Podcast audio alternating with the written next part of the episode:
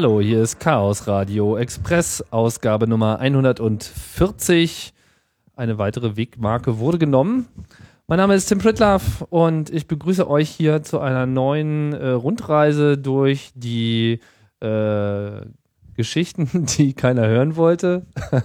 Nein, ganz ernsthaft, wir tauchen hier nochmal ein bisschen ein. Wieder keine Techniksendung, aber Technik kommt hier trotzdem zur Sprache. Ähm, aber ich musste die Gelegenheit einfach mal nutzen. Ich bin auf meiner kleinen Podcast-Tour in Bielefeld vorbeigekommen. Und schon ganz lange auf meiner Liste steht doch mal was äh, zu bringen über die, wie soll ich sagen, naja, die wilden, äh, die wilden 80er, äh, die digitalen 80er, ähm, insbesondere die frühen Mailbox-Zeiten und was daraus äh, so geworden ist. Und wer sollte darüber besser berichten als Padelun und Rena? Hallo Padelun. Tag. Tag. Hi, hi, du bist Tim, ne? Jetzt musst du ah, Hallo ah, Tim, sagen. hi, da, ha, hallo. Hallo Rena. Hi. Genau. Dein Mikrofon vielleicht noch ein bisschen näher ran. Ich mache dich noch mal ein bisschen lauter hier. Ähm, ja, super, dass das geklappt hat. Ich wollte mal mit euch sprechen, weil ihr ja nun auch ähm, ganz früh dabei wart. Äh, ich weiß gar nicht, wann hat das so bei euch äh, angefangen mit äh, euren Digitalbegegnungen? es gibt verschiedene Anfangsdaten. Das eine, das ist etwas identisch mit dem Anfangsdatum von Peter Glaser. Wir haben nämlich am gleichen Composer der Firma IBM schöne Textzeilen rausgelassen und zugehört, wie eine Schreibmaschine Musik macht. Und dann haben sich unsere Wege ein bisschen getrennt. Und der zweite tiefere Einschlag war Rena Tangens Kleincomputer, ein ZX80, auf dem wir einen 81. 81, genau, auf dem wir ähm, ein Porno programmiert haben, aber nur in Basic-Sprache, also Poke und Peak ganz anders äh, betrachtet. Und äh, der dritte größere Einschlag war dann schon 1985, als wir in unserer Galerie Art Meublement, also hier unter deinen Füßen, ähm, eine Veranstaltungsreihe ähm, inszeniert haben, die hieß Interregionale Mehrwertvorstellung, weil wir wollten wissen, wo geht es in der Kunst weiter, weil Bilder malen und blöd durch die Gegend rennen und das eine Performance nennen, war uns ein wenig zu wenig. Und Hast dann, du jetzt schon ein Jahr, eine Jahreszahl gesagt? Nee, ne? Nee, die wollte ich jetzt ein bisschen noch rauszögern, so, weil jetzt kommt es erst so richtig. Okay. Ja, ja, das, ich, ich baue da so einen kleinen Spannungsbogen okay. auf. Ja, sehe schon, haben schon einige abgeschaltet. Ist ja okay, dann redet sich gleich viel gemütlicher, dann kann man ein paar heftigere Details noch verkünden. Ähm, in dieser, dieser Veranstaltung, also Galerie haben wir 1984, das ganz tolle Datum gegründet. 1984 wurde Galerie Art Meublement gegründet und 85 haben wir nachgeguckt, was machen wir eigentlich, warum machen wir eigentlich eine Galerie, was soll das eigentlich mit dieser komischen Kunst und was ist eigentlich wirklich Kunst? Und dann haben wir diese wunderbare interregionale Mehrwertvorstellung inszeniert, in der wir sechs Menschen und Projekte eingeladen haben, die sich selber nicht als Künstlerin oder Künstler betrachtet haben. Da waren Gärtner dabei, eine Hausfrau, ein Mensch vom Institut für Getriebetechnik aus Hannover, der normalerweise so Keksmaschinen für Basen baut. Und ein es war Einbrecher. ein Einbrecher, der war klasse, der war auch, das ist eine Geschichte für sich mal, für einen anderen Podcast. Und ähm, dann haben wir den Chaos Computer Club eingeladen.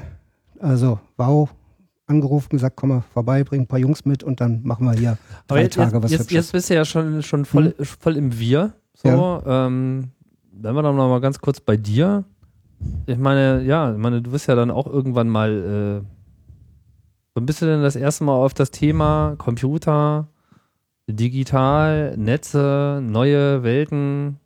Wann war, Ach, was war denn da sozusagen? Ich glaube, das erste Mal, das erste Mal, dass ich einen Computer gesehen habe, war im Holographiemuseum in Pulheim. Das war irgendwie so ein Ding, so ein Monitor mit zwei geraden Strichen und einem Punkt. Die zwei geraden Striche waren Cowboys, der Punkt ein Pferd, das musste man einfangen. Der zweite Computer, wo ich selber schon ran durfte, der stand, ich kann gar nicht mehr die Jahreszahl sagen, ich weiß nicht, war so ein rundes Teil, könnte so ein uralt Commodore gewesen sein, ähm, im Studio von Konrad Becker in Wien, von der Musikgruppe Monoton er da auch einiges in den Bereichen dann noch weitergemacht hat. Das war das erste Mal, wo ich dann eine Nacht dran saß und dann immerhin geschafft habe, einen dieser zwei Striche auf dem Monitor ein Stückchen von links nach rechts zu rücken. Das war schon sehr erhebend. Aber die eigentliche Initiation fand dann erst so richtig 1985 statt. Mhm. Abgesehen davon, dass ich es immer toll fand, Adressen mit Computern zu verwalten. Ich wollte die Dinge ja zum Arbeiten benutzen. Also du warst auf jeden Fall nicht immer, äh, nicht schon immer in, Bielefeld. Sozusagen. Nee, ich bin ja, ich bin ja gar nicht von diesem Planeten, ich komme ja vom Sinus. Mhm. Der ist genau eine Unendlichkeit weit entfernt, egal in welche Richtung man geht. Und deswegen heiße ich auch Padelun. Das ist das Geheimnis mit dem Namen. Wir haben da alle so komische Namen. Also hier für euch Erdenmännchen klingen die immer so komisch. Aber ich komme eigentlich vom Sinus, ja. Also auf und ab, ne? So. Das dachte ich mir schon immer. Dann bist du wahrscheinlich vom Cosinus, Rena, oder? Nee, Tangens. das ist Rena Tangens. Ja, mhm. okay. Mhm. Dann bist du vom Tangens. Und wie ähm, war das so bei dir irgendwie mit der äh, digitalen Konfrontation? Die wirklichen äh, Erfahrungen machst du dann, wenn du das Teil in der Hand hast und wenn du selber was mitmachen kannst. Und das ist das Wichtige. Und deswegen ähm, äh, ging das tatsächlich einmal los mit dem ZX81, halt äh, selber an dem Teil, was mir mein Bruder, seit der abgelegte Rechner meines Bruders, der Mathematik studiert hat, äh, daran Sachen ausprobieren zu können, dann ist es eben meiner, dann ist auch egal, wenn er hinüber ist, äh, einfach austesten, was geht. Und äh, das zweite war ähm, bei Peter Glaser äh, mitzukriegen, mit dem äh, C64 kann man über Telefon kommunizieren, tatsächlich. Auch das geht. Und äh, dann tatsächlich selber einen Mailbox-Rechner zu betreiben. Das war die wirkliche Erfahrung zu sehen, was passiert eigentlich mit Vernetzung. Ähm, da, ähm, da tut sich eine neue Welt auf. Und äh, das war auch bei der Veranstaltung, die wir hier in der Galerie hatten mit dem Chaos Computer Club. Das war eine entscheidende Erkenntnis, zu sehen, ähm, äh, über Netze in andere Rechner zu gehen, zu schauen, was da läuft. Und ähm, daraus folgte die Entscheidung zu sagen, äh, das ist nicht nur eine neue Welt, die wir entdecken wollen, sondern das ist auch eine, die wir mitgestalten wollen. Und das ist etwas, was ähm, mit unserem Kunstbegriff, nämlich Art d'Ameublement, also Kunst als Inneneinrichtung, sehr gut einhergeht, denn da geht es auch um die Möblierung, um die Einrichtung eines Raumes. Und dieser Raum ist halt sehr, sehr groß geworden. Und an dieser Gestaltung wollen wir mitarbeiten. Und ähm, deswegen geht es uns nicht unbedingt darum, tolle, interessante Inhalte, einzelne Inhalte ins Netz zu stellen, sondern uns ging es darum, äh, die Kanäle äh, zu gestalten und sie so zu machen, dass sie möglichst viele Leute ansprechen und äh, sie sich willkommen heißen, selber etwas mitzugestalten. Und ähm, äh, auch so etwas wie eine äh, demokratische Entscheidungsfindung darüber zu befördern, möglich zu machen. Das heißt, dass nicht nur die Leute, die zufällig äh, Geld haben für einen teuren Rechner, um einen Server bereitzustellen, dann die Macht über andere Menschen haben, deren Daten sie transportieren, sondern ähm, dass über Dinge ähm, man sich einigt, dass über Dinge diskutiert wird und äh, so etwas wie demokratische Grundwerte eben auch in die Netze mit einzieht. Das war uns wichtig. Aber wenn ihr jetzt 84 überhaupt erst so auf diese Frühzeit gestoßen seid und so die ersten Zeichen über den Bildschirm flimmerten, wie habt ihr denn dann gleich, also du hast ja jetzt schon mehrere Sachen, du hast jetzt irgendwie Demokratie, Macht, irgendwie Kontrolle über die äh, Kommunikationswege, da steckt ja da jetzt irgendwie alles schon so ein bisschen drin.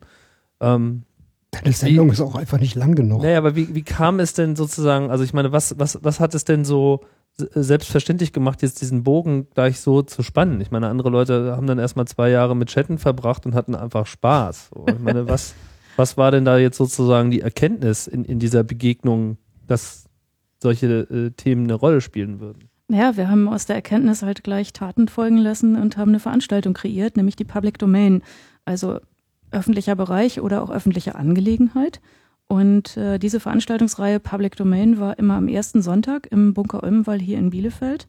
Und, und sie ist es auch und immer die noch? Die gibt es immer noch, mhm. jawohl. Und äh, das war ursprünglich eine Veranstaltung für alle Leute, die irgendwie sich für Computer interessieren und eine Idee haben, damit könnte man mehr machen als Textverarbeitung, Spielen, Chatten und so. Und äh, zunächst mal gab es kein bestimmtes Programm, sondern es war einfach ein Treffen. Und aus diesem Treffen, aus dieser Gruppe von Leuten, die da kamen, und da standen gleich beim ersten Treffen 100 Leute vor der Tür. Das war irre. Ähm, wie, wie habt ihr denn das, also vielleicht nochmal so ein bisschen zusammenfassen. Also ihr seid, habt euch irgendwie, seid euch in Bielefeld begegnet, nehme ich an, und dann irgendwie. Wir sind uns in Berlin habt, begegnet. Ihr seid in Berlin, wie auch immer, ihr seid euch irgendwo begegnet. Auf jeden ja. Fall habt ihr äh, beschlossen, gemeinsam äh, äh, Dinge zu tun. Seit 84 äh, machen Palu und ich gemeinsam in Bielefeld hier das äh, Kunstprojekt Art Meublement. Genau, das war da sozusagen der mhm. erste mhm. Name, den ihr euch äh, gegeben habt. Genau, mhm. den haben wir auch nach wie vor. Das Kunstprojekt gibt es auch nach wie vor. Und, und dieses Kunstprojekt hat dann auch die Public Domain in, ins Leben gerufen? Genau, also die, die ähm, äh, Art Meublement hat halt die Veranstaltung mit dem Chaos Computer Club gehabt. Da haben sich zum ersten Mal Leute getroffen, die sich für das Thema interessieren. Und Dann, zwar, da muss ich dazu sagen, das war nämlich klasse. Also wir haben ja viele Veranstaltungen gemacht und das war die Veranstaltung, da kamen Leute hin. A, sehr jung. B, wussten die, wo es lang geht. C, hatten die ein tolles Funkeln in den Augen. Also eins, was äh, an anderen Stellen einfach gefehlt hat. Und die waren alle so freundlich und es hat Spaß gemacht. Und das war, glaube ich, auch mit einer der Gründe, weil wir sagten, jawohl, da wollen wir mitmachen, das geht in die richtige Richtung. Wir wollen ja, das muss ich jetzt gestehen, die Welt ja ein bisschen verbessern. Und deswegen haben wir lieber mit freundlichen Leuten zusammengearbeitet. Was hat denn da gefunkelt? Wissen, Wissensdurst, Begierde, äh, Lust, was zu schaffen. Weg von diesem Verweigerungshaltung, sondern richtig mal was in die Hand nehmen, Dinge erforschen und anderen Wissen mitzuteilen, also das auch zu teilen. Das Tolle war ja bei diesen Dreckscomputern, da wurde ja irgendwelche Hardware angeliefert, aber Software und Handbücher fehlten. Also musste man sich mit anderen unterhalten und selbst mit Leuten sprechen, wo man normalerweise die Straßenseite gewechselt hätte, wenn man ihnen begegnet wäre. Und dann konnte man feststellen, aufgrund des Zwanges, dass man sich auch austauschen wollte, ähm, mitzukriegen. Und die sind gar nicht so schlimm. Mit dem kann man ganz gut was zusammen machen. Was für eine Verweigerungshaltung meinst du? Also diese Wer ganze. da wem verweigert? Ja, diese ganze punkige Coolness, die man sich dann schon als cooler Mensch angewöhnt hatte, als man noch nicht wusste, dass cool sein völlig uncool ist. Und das war da nicht mehr so. Ja, natürlich auch Computern ja. gegenüber, denn mhm. das waren ja zu, vorher die Computer der anderen, die großen Bösen. Mhm. Und äh, das änderte sich ja nun gerade. Ja. Und äh, dort kamen die Leute hin, die sich ansonsten im Kaufhaus getroffen haben, um dort Programme zu kopieren. Ja. Und äh, die hatten dort jetzt erst das erste Mal einen Freiraum, um sich zu treffen und auszutauschen ja. und sich auch gegenseitig Aufgaben zu stellen oder die anderen zu fragen, was machst du denn gerade? In den ersten Datenschleudern muss man mal erwähnen, da stand noch drin, wie viel Salz man in den Kaffee rühren muss, damit er versehentlich über die Tastatur geschüttet den Computer zum Erliegen bringt. Also das war noch eine ganz andere, eine ganz andere Szene. Also dieses, die Macht wieder zu gewinnen über, über diese Geräte, über denen man sich ja so ohnmächtig gegenüber fühlte, diesen Großrechnern. Das war einer der ganz, ganz wichtigen Punkte. Entschuldigung, ich hatte aber, dich. Aber wurden denn diese Großrechner überhaupt wahrgenommen? Also ich meine, als Bedrohung ja. Aber als Big Brother, als Hey, die, die waren doch, die waren doch total gegenwärtig ja. äh, wegen Volkszählung. Ja. Also das war klar. Der, der, der, der, große Rechner war halt der vom Feind und der Staat war gefährlich. Okay, Volkszählung ist jetzt das Thema 87 gewesen. 84. Nein, nein, das war ja äh, viel früher. 83 ist das Volkszählungsurteil ja. schon gesprochen worden. Ja.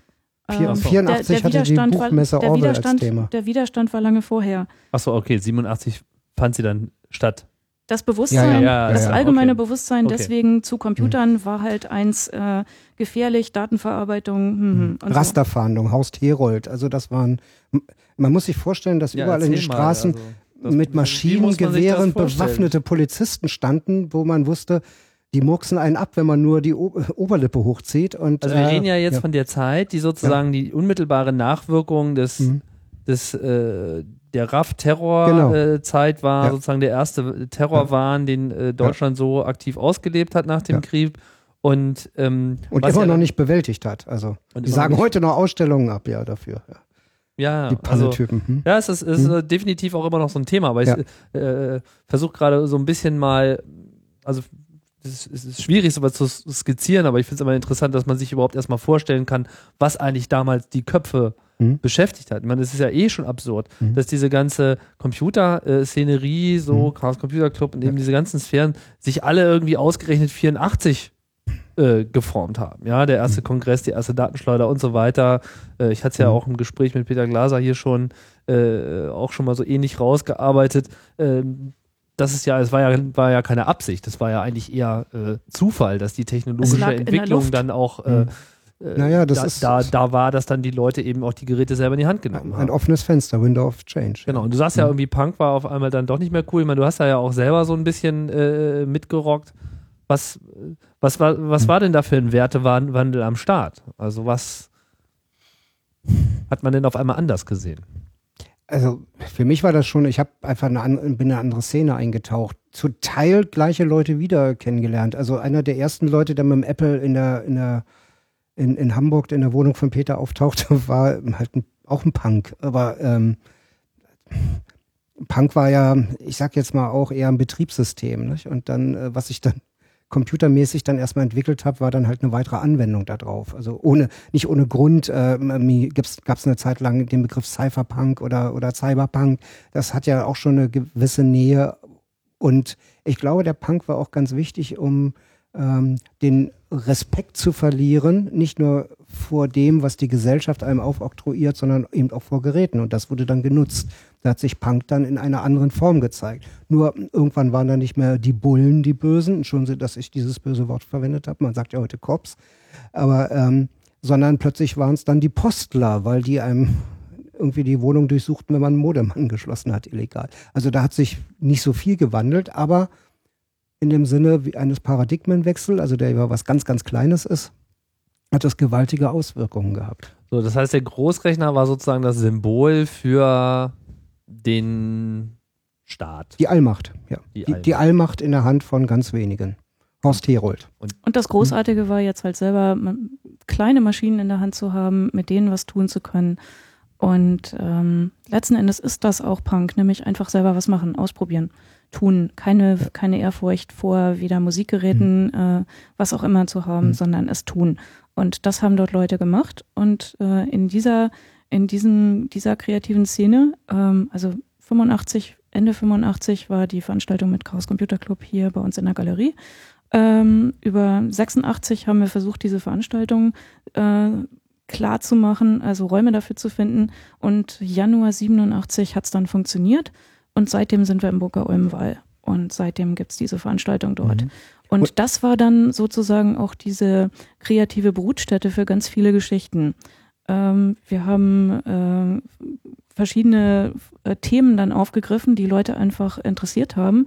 Das äh, konnte dann einfach eine richtig geile Copy-Party sein, äh, die ganz konspirativ lief. Das war dann unsere erste Hausdurchsuchung, ja. Mhm. Oder äh, die Idee, was wollen wir machen? Wir wollen ein eigenes Kommunikationssystem aufbauen. Insofern ist äh, die Mailbox, die wir hier in Bielefeld aufgebaut haben, äh, nicht die Kopfgeburt von einem Einzelnen, sondern ein gemeinsames Projekt gewesen, wo wir gesagt haben, wir wollen unser eigenes Kommunikationssystem. Da soll uns niemand reinreden, da soll es keine Zensur geben. Wir, Alle sollen Systembetreiber wollen, sein, ja. Wir wollen mhm. die Themen bestimmen ja. und so weiter. Mhm.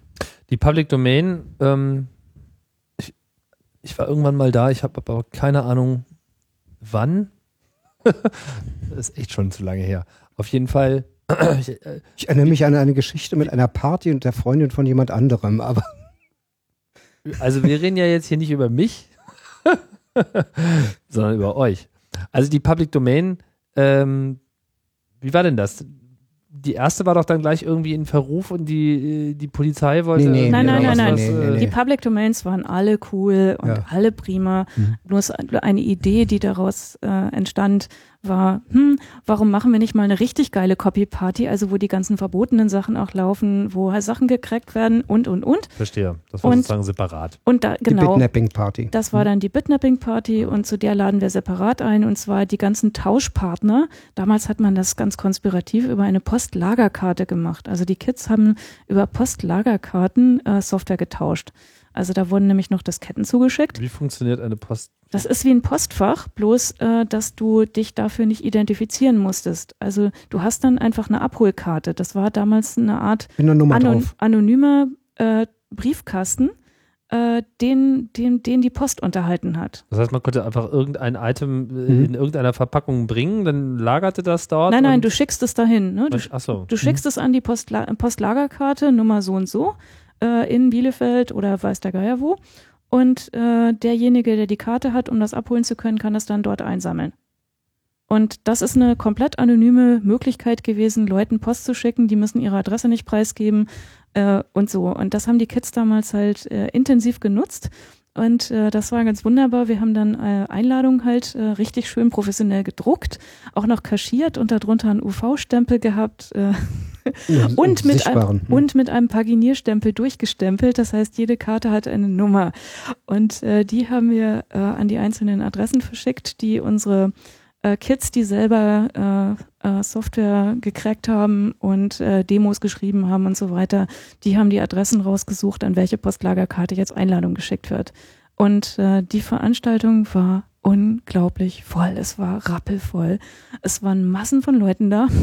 Das war auch im Bunker Ömwall. Zufällig, aber es war Okay. Also wir haben da schon eine Zusammenarbeit mit dem Jugendamt gemacht, ja. Das, das hat da das wusste, naja, das, wusste das, Jugendamt, Jugendamt aber nicht, nicht so. Wir haben die Räume halt gemietet dafür. Klingt natürlich jetzt irgendwie hochgradig verboten, aber äh, auch wenn ich jetzt selber nochmal in die ja. Zeit zurückdenke, damals war ja eigentlich das, das Cracken von Software, das war ja geradezu ein, eine, eine Ehrentat, weil es ja, ja einfach keine gab. Ja, also dieses, diese ja, Netze, das, wo man sich alles runterladen konnte ja. oder so, äh, überhaupt Verfügbarkeit von Software fand ja de facto nicht statt. Ja. Das heißt, dieses private äh, Kopieren beziehungsweise dann eben auch so das Möglichmachen des Kopierens, das war eigentlich äh, echte Community-Tätigkeit, oder? Na, vor allen Dingen, die Software war ja auch meist völliger Dreck. Also die wollte ja auch gar keiner haben.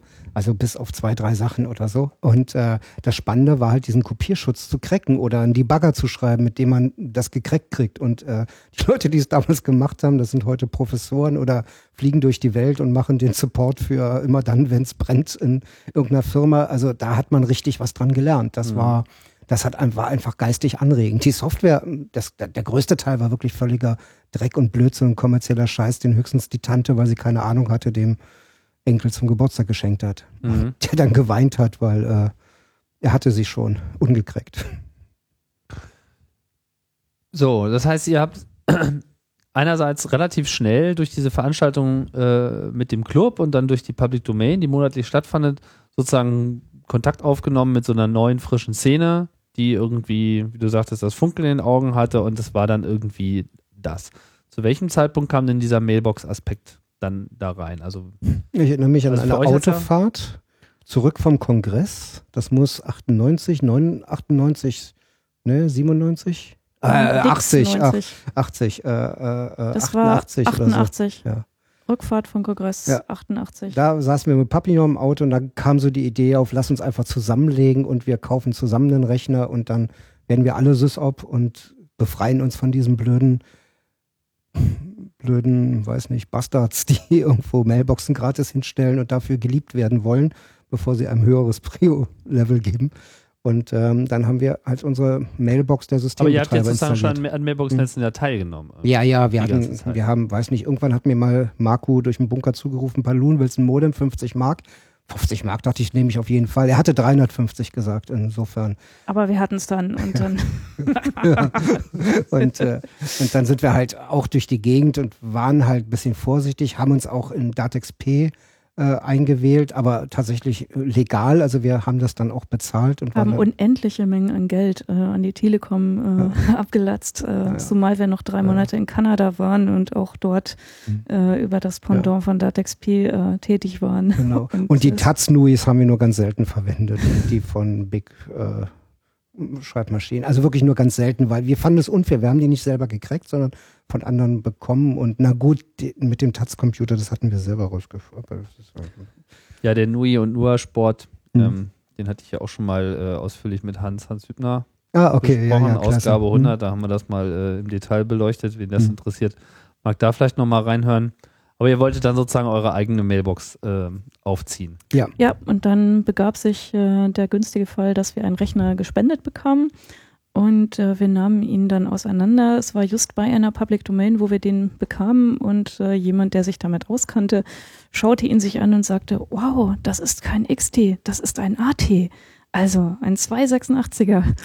Und äh, Höllenmaschine. Ja. Ja, die war und, schnell. Oh, eine 20er Platte war da drin, 20 Megabyte. 8 Megahertz. Kann keine, sein, ja. Keine Ahnung. Ja.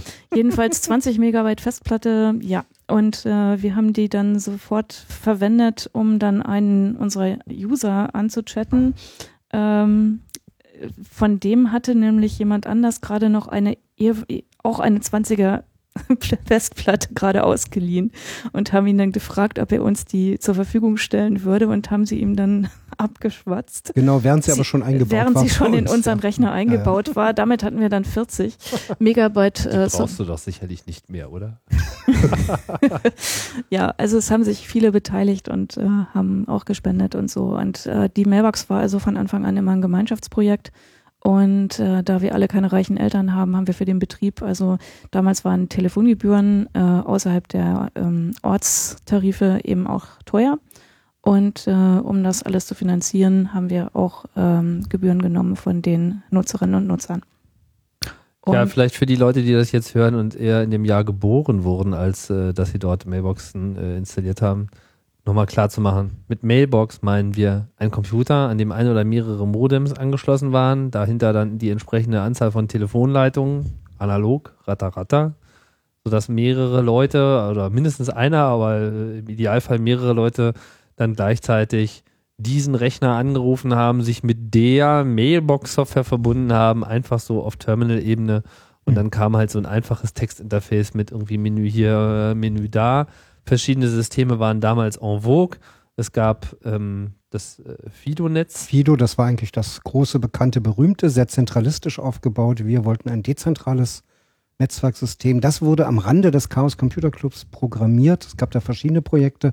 Das Projekt, äh, was ähm, sich dann zu uns rüber geforkt hatte, war dann das Projekt Cerberus und eine. Da sagt der Name halt schon, ne? Also Fido ist so eher der Schoßhund und Cerberus ist der so, wow, der vierköpfige drei, Höllenhund. Ja. Dreiköpfige Höllenhund. Vor allen Dingen war das ein System, das äh, uns deswegen gut gefiel, weil es war ein fast sklavischer, also von der Oberfläche her sklavischer Nachbau des äh, Geonet-Mail-Systems von Günter Leue, dem in meinen Augen Mailbox Großpapst der Welt der ähm, äh, das Geonet aufgezogen hat. Und ähm, äh, wir fanden, wir haben damit ähm, auf Reisen international halt immer viel gearbeitet mit Geonet und konnten da halt mit Leuten chatten und haben das immer verwendet, um ähm, neue Kommunikationsmedien zu zeigen. Und ähm, Cerberus war am Anfang für uns so ein bisschen wie so eine billig Geonet-Mailbox. Und erst als wir selber eine hatten, stellten wir fest, wie toll das ist, dass man nicht so unendlich viel Geld in die Technik stecken muss, was bei Geonet eben auch noch sehr teuer war, sondern dass man einfach eben so einen Rechner hat und die Mailbox-Software und damit selber Herr über das Geschehen da drin. Also nicht das Geschehen, was die Einzelnen machen, sondern dass man das einrichten kann, Leute lenken kann, ähm, vorgeben kann. Wir haben dann auch äh, sehr zum Entsetzen von den richtig harten Mailbox-Freaks ähm, auch äh, ein Sprachmodul auf sie umgepatcht und auf weiblich, also dass nicht nur Hallo, du bist der so und so vielte Anrufer drin stand, sondern man begrüßt wurde, das ist der so und so vielte Anruf. Und äh, damit sich Frauen auch mal mitgemeint fühlten. Und ähm, das war dann ganz spannend. Für uns war das total toll, weil wir haben auch zum ersten Mal gesehen, wie viel Macht wir als Systemputzfrauen über die Leute haben, die das System benutzen. Das war uns selber zwar immer theoretisch klar, also man kann schon immer sagen, ja, ja, jemand, der Zugriff auf die Technik hat, der weiß ganz viel und der kann das ganz toll missbrauchen. Aber es selber wirklich auszuprobieren, unter den eigenen Händen zu haben und mitzukriegen, ja, ich sehe jetzt, dass Matthias an Claudia schreibt. Ja, ich wusste nicht, dass sich zwischen den beiden was anbahnt. Ja, jetzt weiß ich es. Ja, das ich weiß auch. ich aber nicht wissen. Genau, das geht mich gar nichts an. Also, dass diese Aspekte da wirklich so, so deutlich da sind, das haben wir erst dadurch begriffen, dass wir selber Provider, wie man heute sagt, waren. Also damals Mailbox-Betreiber. Und das war auch für uns eine Grundlage, warum wir uns mit den Programmierern dieser Software dann zusammengetan haben. Wir haben dann tatsächlich später sogar eine Firma zusammen gemacht, um irgendwie die Arbeit besser verteilen Jetzt zu können. Jetzt überspringst du ein bisschen viel. Okay. Also wir haben uns dann in die Softwaregestaltung halt eingemischt, weil äh, es ein, also wir haben angefangen damit, dass wir ein ähm, Handbuch für die Nutzerinnen und Nutzer geschrieben haben und äh, weil wir einfach wollten, dass möglichst viele Leute das verwenden können. Nicht nur geschrieben, sondern gedruckt. Wir haben es drucken lassen. Ja. Mhm. Nein, alle anderen haben immer nur noch äh, ASCII-Texte rausgegeben, weil sie dachten, das reicht. Ja, also hm. wir haben uns bemüht, ein verständliches Handbuch zu schreiben äh, für die Benutzung. Und äh, dann fiel uns bei einigen Stellen auf, das ist scheiße zu erklären. Das ist einfach auch scheiße in der, in der Handhabung. Also muss das am Programm geändert werden. Haben uns äh, dann an die Programmierer herangemacht und haben äh, erstaunt festgestellt, dass die ganz offen waren und sich äh, über Anregungen gefreut haben. Äh, bei einigen Sachen hat es nicht geklappt, aber bei anderen hat es sehr gut geklappt. Und wir haben ziemlich viel eingebaut. Somit das erste, was wir, was gemacht wurde, war, dass eine Verschlüsselung eingebaut wurde der privaten Postfächer. Das heißt, ähm, dass für die Systembetreiber nicht mehr mitlesbar war, äh, was jemand im Postfach liegen hat und auch nicht in dem Moment, wo jemand eine Nachricht gerade eintippt. Extrem wichtig. Ähm, wir haben später mit den Programmierern dann halt äh, noch enger zusammengearbeitet. Wir haben dann im Auftrag auch das ähm, Handbuch für die SysOps geschrieben. Das war dann ein Werk von 700 Seiten in äh, LaTeX und mit äh, Beschreibung sämtlicher Konfigurationsdateien, damit Leute da auch selber dran rumbasteln können. SysOps, System Operator, die Betreiber mhm. der Mailbox. Mhm. Yes. Damals ein stehender Begriff. Ja. Heute auch, glaube ich, gar nicht mehr nicht so mehr, präsent. Höchstens ein Lächeln. Nicht, nicht mehr in Benutzung, ja. Äh, also auf, auf der Ebene haben wir, äh, glaube ich, durch das Denken von der Nutzerseite her sehr viel für dieses Programm getan, ähm, das äh, an den Stellen umgestaltet wurde. Und äh, wichtig war uns ansonsten an Cerberus noch, dass es Low-Tech war und Low-Cost. Also man konnte es mit äh, ähm, jetzt mit Rechnern betreiben, die jetzt nicht super aufgerüstet waren und super schnell und teuer, sondern ähm, das Programm war auf ähm, Ressourcen auf sparsame Ressourcennutzung angelegt. Und zwar sowohl für das Programm selber, was auf dem Server lieg, lief, äh, wie auch für die einzelnen Leute, die das Programm verwenden. Äh, muss man sich vorstellen, wenn man heutzutage mal so einen äh, Header anschaut, so einen Kopf von einer E-Mail, das ist wahnsinnig lang, was da an Zeilen gibt. Ähm, damals waren die Zeilen fest begrenzt äh, auf das Allerwichtigste einfach äh, weil die Geschwindigkeit zum Teil 300 Bit pro Sekunde war. Und äh, um sozusagen das Portemonnaie der einzelnen Nutzerinnen und Nutzer zu schonen, war das damals halt begrenzt. Ähm, Damals da, wurden noch echte Kriege darüber ausgefochten, wenn jemand mal eine Signature in seiner Mail verwendet hat, die ja. länger als zwei Zeilen war. Ja, mhm. das machte halt Kosten und wenn man, das ist auch noch ein wichtiger Punkt, es ging eben nicht nur um private E-Mails, äh, die dieser Server verteilt hat. Bei Mailbox denken ja viele, es ginge um private Mails, sondern eben auch um News, also um öffentliche Nachrichten. Und das war für mich auch der besonders spannende Teil, nämlich die Möglichkeit zum ersten Mal äh, veröffentlichen zu können. Also an Leute zu schreiben, Leute zu erreichen, die ich noch gar nicht kenne, die sich aber für ein bestimmtes Thema interessieren. Und das war der neue Aspekt, den Mailboxen äh, mit sich getragen haben. Das deutsche Wort Mailboxen ist ziemlich unpräzise, das englische ist Bulletin Boards und das sagt es eigentlich besser. Also es ist eher schwarzes Brett, wo man was anpinnen kann, damit andere Leute es lesen. Das Feature mit privater E-Mail lief natürlich auch. Ja, ist interessant, nicht, dass sich da in Deutschland ein ganz anderer Begriff etabliert hat. Nicht? Also so im ja, nahen Ausland, da kann man mit dem Begriff Mailbox schnell äh, missverstanden werden. Klar. Das war nur in Deutschland so. Man lag Aber das, das ist auch nochmal ganz interessant äh, festzuhalten. Nicht, dass hm. das im Prinzip damals wie auch im Usenet, aus dem ja dann später so ein bisschen die Internetkultur auch erwuchs, äh, in der Mailbox-Szene auch im Wesentlichen private E-Mail und eben die Foren, die öffentlichen Foren, die schwarzen Bretter quasi die, die Hauptrolle gespielt haben. Manche hatten dann auch noch so eine Live-Chat-Option, äh, wenn halt tatsächlich mehrere Modems an dem Rechner dranhingen. Also es gab ja auch welche, die wirklich nur eins mhm. hatten. Da konnte dann halt immer nur einer gleichzeitig. Äh, das, das, ist wirklich unfassbar, wenn man da ja. heutzutage zurückschaut. Aber, äh, aber so war es, nicht wahr? Und trotzdem äh, war das eine unglaubliche Faszination, weil die Alter Alternative dazu war ja einfach nichts, nicht wahr? Es gab halt mhm. Telefon mhm. und äh, das war's. Und Fernsehen, genau. Fernsehen gucken. Und Radio. Ja. Berieselt werden und nicht interagieren. Wer hat denn dann, wer hat denn, also eure Mailbox hieß Bionic? Warum? Haben wir uns ausgedacht. Naja, es, es war ein langer Prozess und den Namen hat ja, Rena irgendwann, ja doch, da steckt BI drin, Bielefeld, äh, Bio, ja. die Bino, also bionische äh, ähm, wir haben es als äh, Lebewesen eben auch gesehen mit Eigenleben, also ja, etwas, was wir nicht komplett äh, bestimmen können.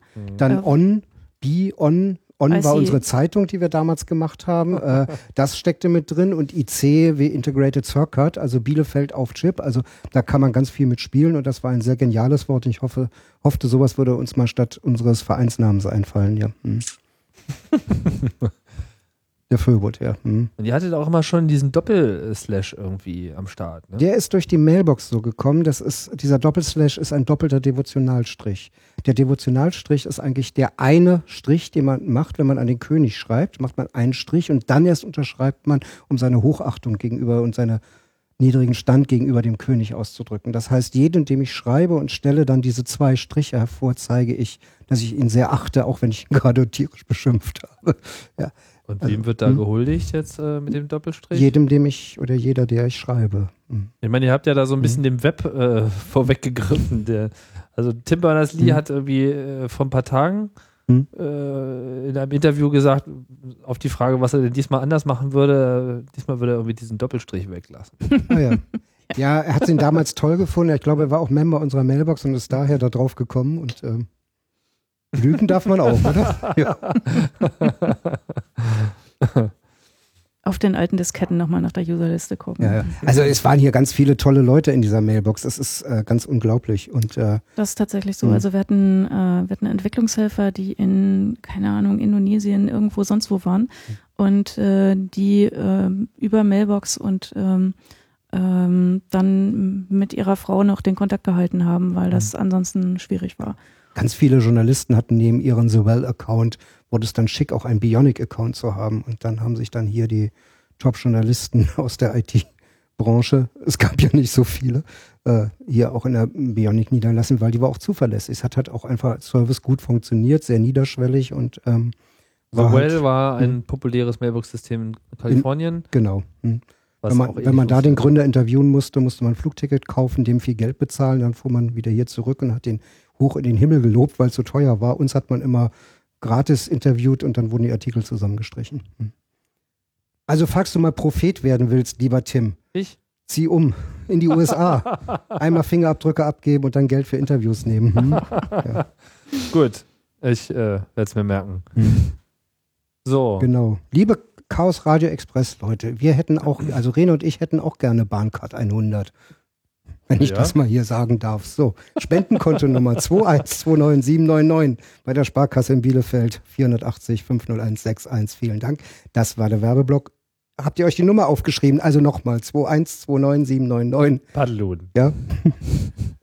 ähm, so, also Mailbox-Site Kunst gemacht, Public Domain geprägt. Äh, den Begriff, da wollte ich nochmal nachfragen, ähm, der war ja damals auch ein spezieller Begriff. Public Domain ist mittlerweile irgendwie das, nicht mehr so richtig da. Das, das gab es damals aber auch noch nicht. Wir haben, das war so eine von vielen Ideen, die irgendwie rumgingen, aber Public Domain Software, wie es dann später so groß wurde, gab es noch nicht, sondern das war tatsächlich man wurde damit überlaufen. Also wir haben den nicht, wir haben den schon so äh, mitbekommen. Es gibt sowas wie Public Domain Software, aber ähm, das war auch nicht die Bedeutung halt ja. für, für die Veranstaltungsreihe, ja. sondern ja. wie gesagt öffentlicher Bereich, ähm, aber auch äh, also in dem Sinne, ähm, hier darf jeder hinkommen und jede natürlich, äh, aber auch in dem Sinne ähm, öffentliche Angelegenheit. Das ist was, worum wir uns kümmern sollten.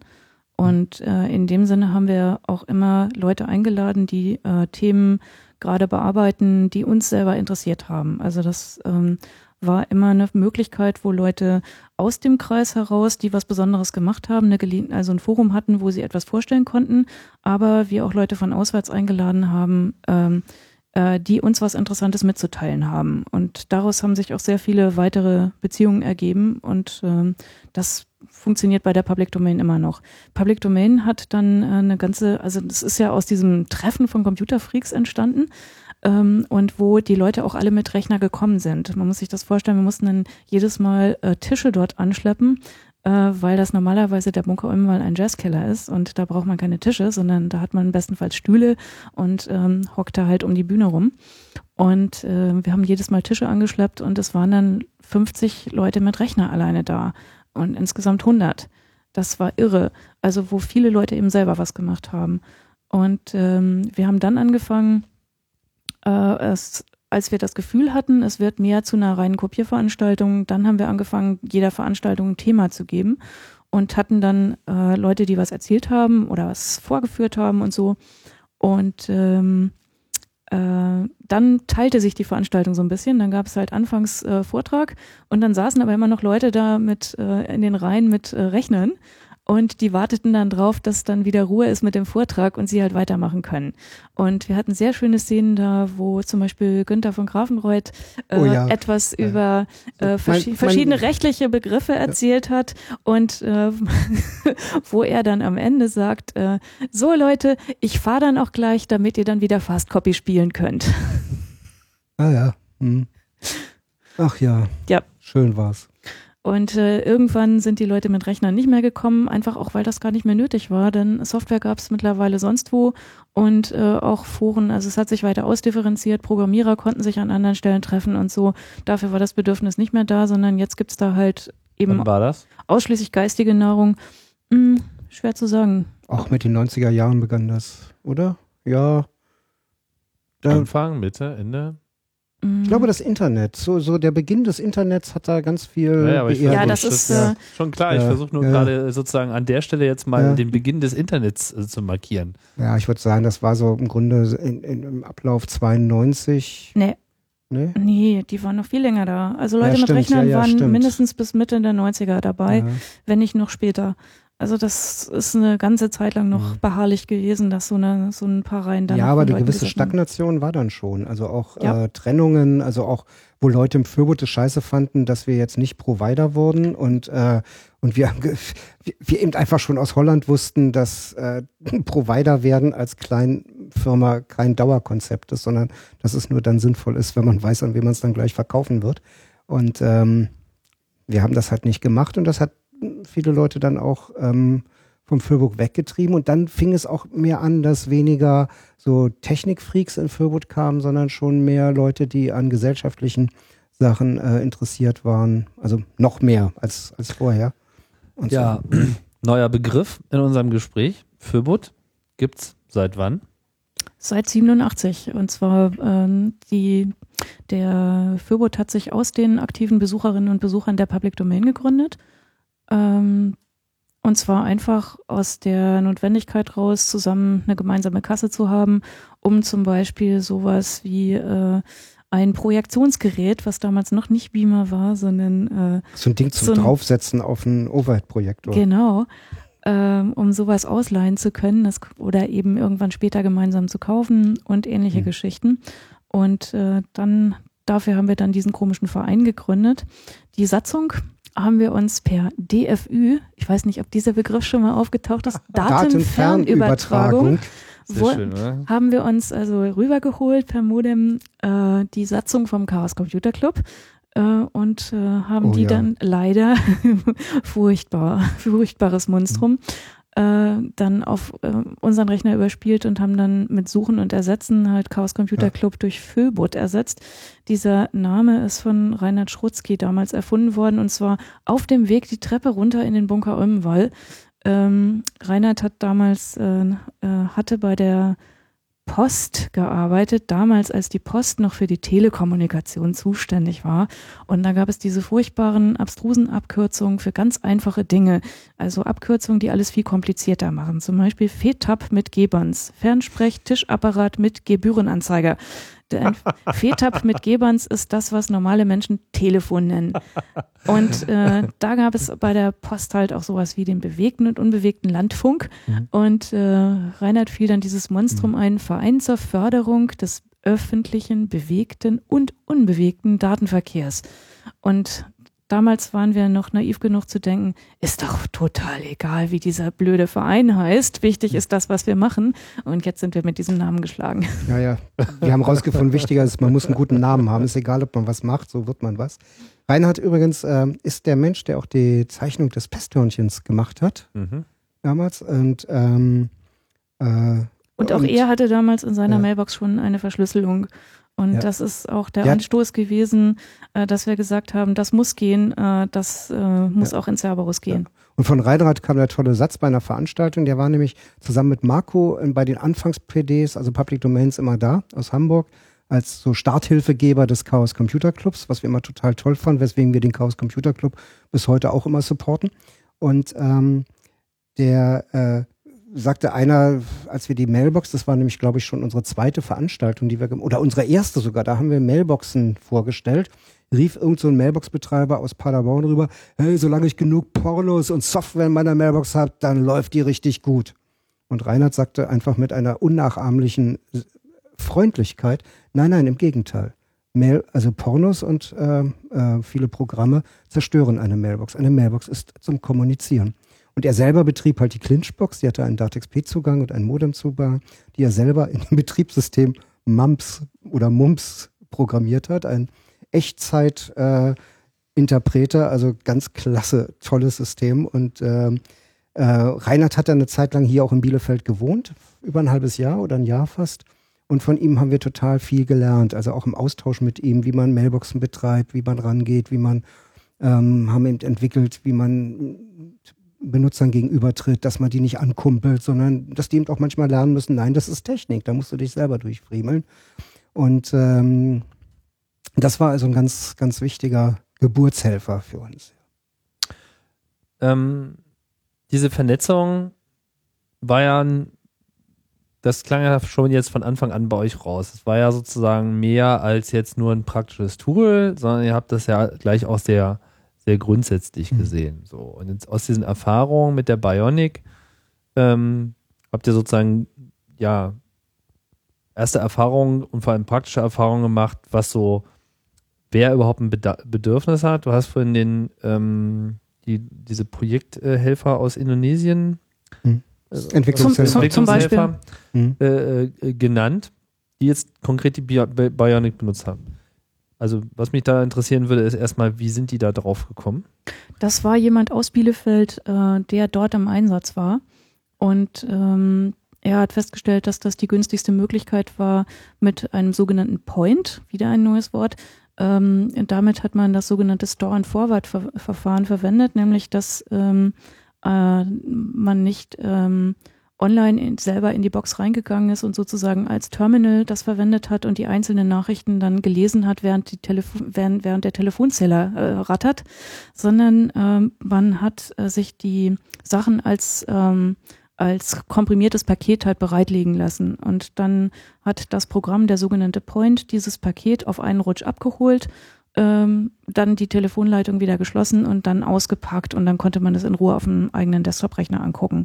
Und das ist halt auch ein Verfahren, was ermöglicht, dass sehr viele Leute ähm, so ein, eine Mailbox, also einen Serverrechner verwenden und da rankommen. Weil die Verbindungszeiten sozusagen minimal sind. Ganz Richtig. genau. Die mhm. Verbindungszeit wird ganz kurz gehalten und das ist eine Sache, die zum einen für die dann kostengünstig war, aber uns auch in anderen, in anderen äh, Kontexten ermöglicht hat, äh, überhaupt sowas sinnvoll einzusetzen. Zum Beispiel haben wir ja später auch ein Mailbox-Netzwerk in Ex-Jugoslawien aufgebaut während des Krieges.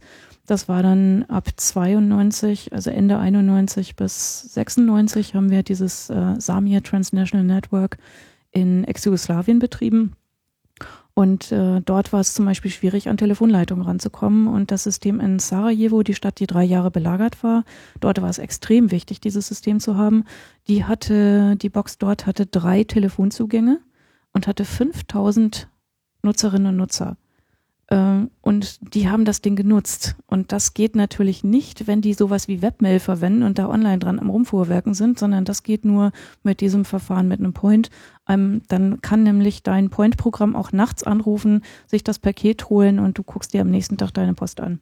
Äh, Samir hieß das Projekt? Samir heißt für, Den, Fried, für den Frieden. Mhm. Und ähm, ab 91 war Erik Bachmann äh, ein. Habt ihr das jetzt dort installiert? Also wie, also was ein, war jetzt sozusagen?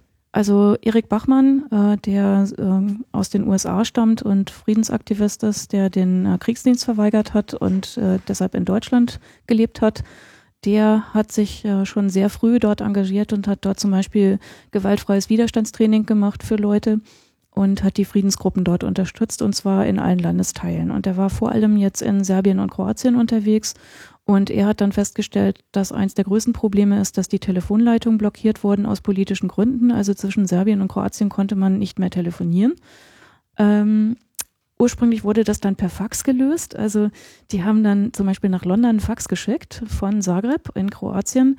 Dort haben die dann das Fax wieder in die Maschine gestopft und haben dann das Fax nach Belgrad in Serbien geschickt. Das ist A, wahnsinnig teuer, B, sehr kompliziert und dann immer diese Zwischenstationen und das geht halt mit einer Mailbox, mit einem Mailbox-Server automatisch.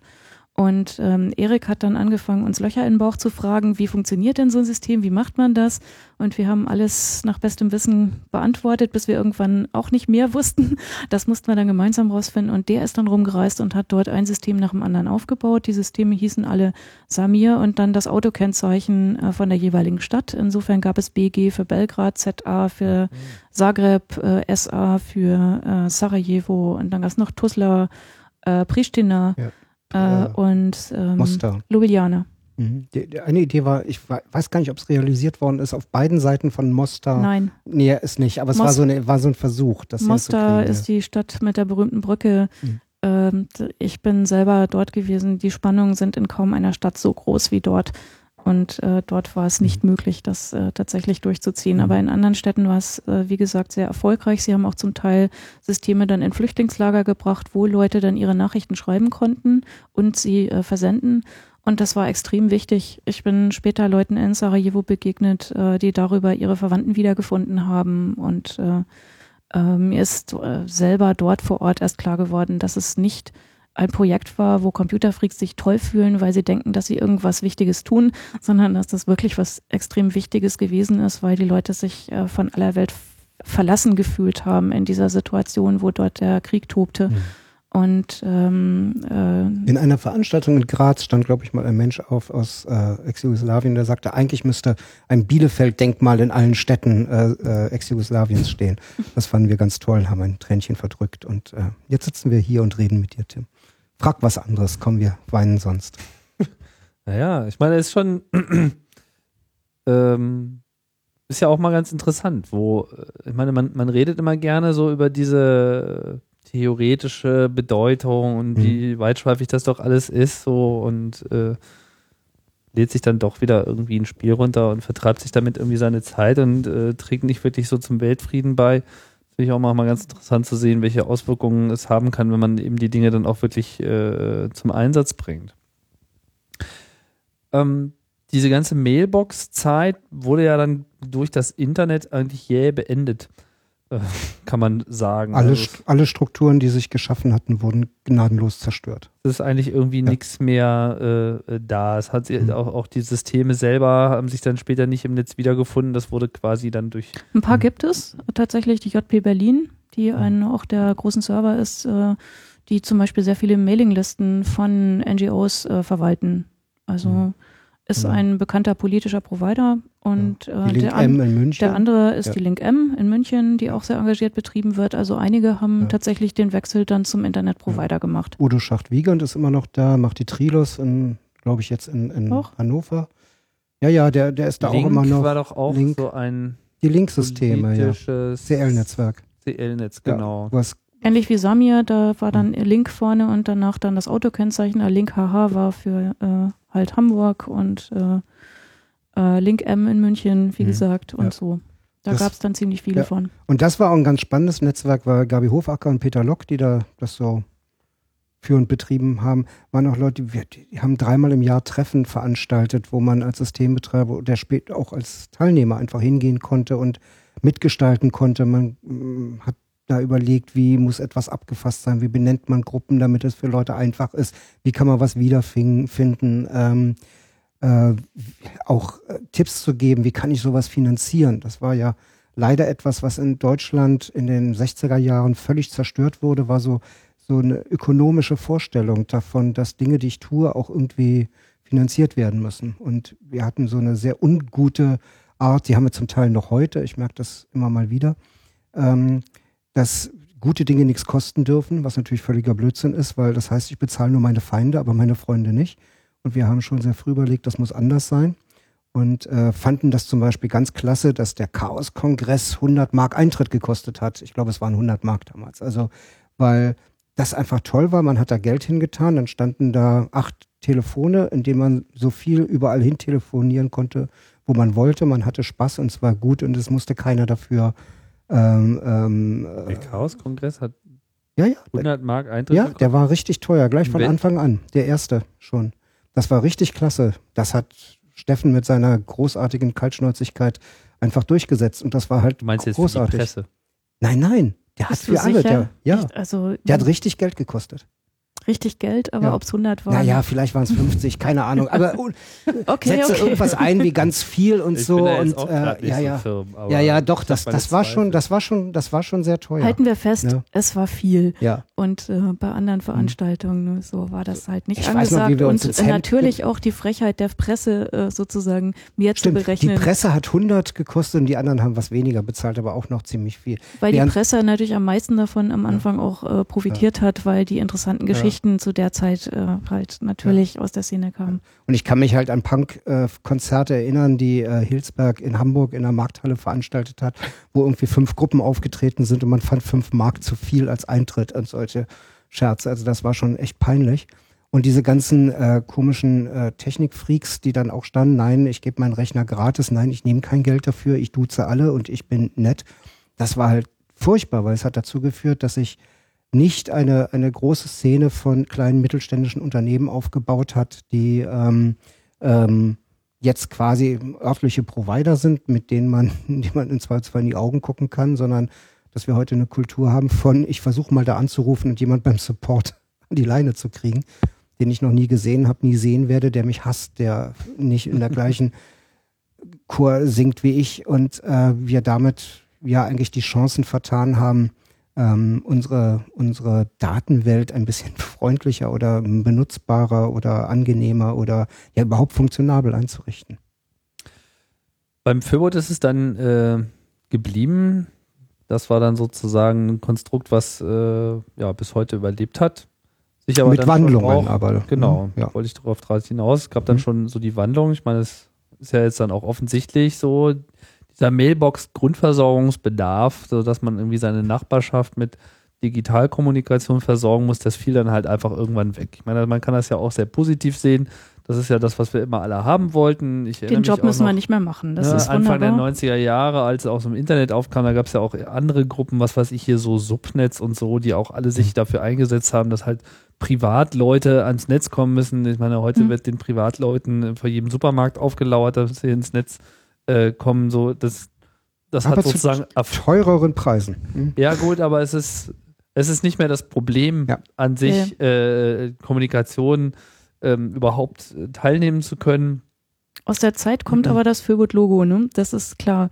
Also der, der freundliche Computer, der ähm, äh, nicht nur lächelt, sondern auch noch die Zunge rausstreckt. Also äh, die frech und freundlich. Frech und freundlich die Anmutung an Albert Einstein, der halt auch die Zunge rausstreckt. Weswegen der Firwood manchmal auch der Club der freundlichen Genies genannt wird. Und ähm, damals versuchten wir halt allen Leuten begreiflich zu machen, dass es etwas Wunderbares ist, äh, mit einem Computer halt etwas tun zu können. Und äh, deswegen haben wir diesen Computer als äh, Logo und das wäre, wenn wir jetzt nochmal drüber nachdenken und wir denken drüber nach, über neuen Namen und äh, auch Logo. über ein neues Logo, äh, dann geht es natürlich auch darum zu überlegen, welche anderen Begriffe. Ihr denkt über einen neuen Namen nach. Ja, ja, wir denken über einen neuen das Namen. Das halte ich aber für sehr tapfer. Natürlich. Nein, das ist nicht tapfer, das ist einfach professionell. Also. Ja, ja. gucken wir mal, welcher Name. Mach mal, mach mal grad, frag mal gerade nach, deine Hörer sollen anrufen und jetzt jetzt anrufen und jetzt sagen, wie heißt dieser Verein? Jetzt. Da, da müssen wir dann nochmal eine Live-Sendung zu machen. Ja, ja. Das sind wir ja da, nur auf Konserve hier genau. gerade geschaltet. Ja, das werden die, die haben jetzt schon den Namen wieder vergessen. Bis auf die, die den zufällig schon mal auswendig gelernt haben. Und die werden ihn falsch schreiben, weil sie nicht wissen, welcher der blöden Buchstaben groß geschrieben wird. Ja. Ich kann die Leute ja im Blog-Eintrag schon mal drauf vorbereiten, dass sie die ganze Zeit das Mikrofon mitlaufen lassen sollen. Und sie sollen nicht an das rosa Nilpferd denken. Genau, das ist sehr wichtig. So, das war der Humorteil. Wieder zu den Fragen, bitte, Herr Moderator. Ja, äh, bleiben wir noch so ein bisschen in, in, in, in dieser äh, verrückten Zeit. Ich fand sie total verrückt, weil man war ja auch jung. Ähm, jung, klar, man brauchte da das Geld. man die Zeit immer ein bisschen verrückt, aber sie war ja auch verrückt. Es fang ja eben schon an, so mit der Presse, so alle lauerten einem irgendwie auf, weil da waren ja die spannenden Geschichten. Man war so Teil einer, einer Bewegung, die sich einfach mit diesem Zeug beschäftigt hat, von dem keiner irgendwie ein paar Jahre vorher geahnt hat, dass es das überhaupt gibt.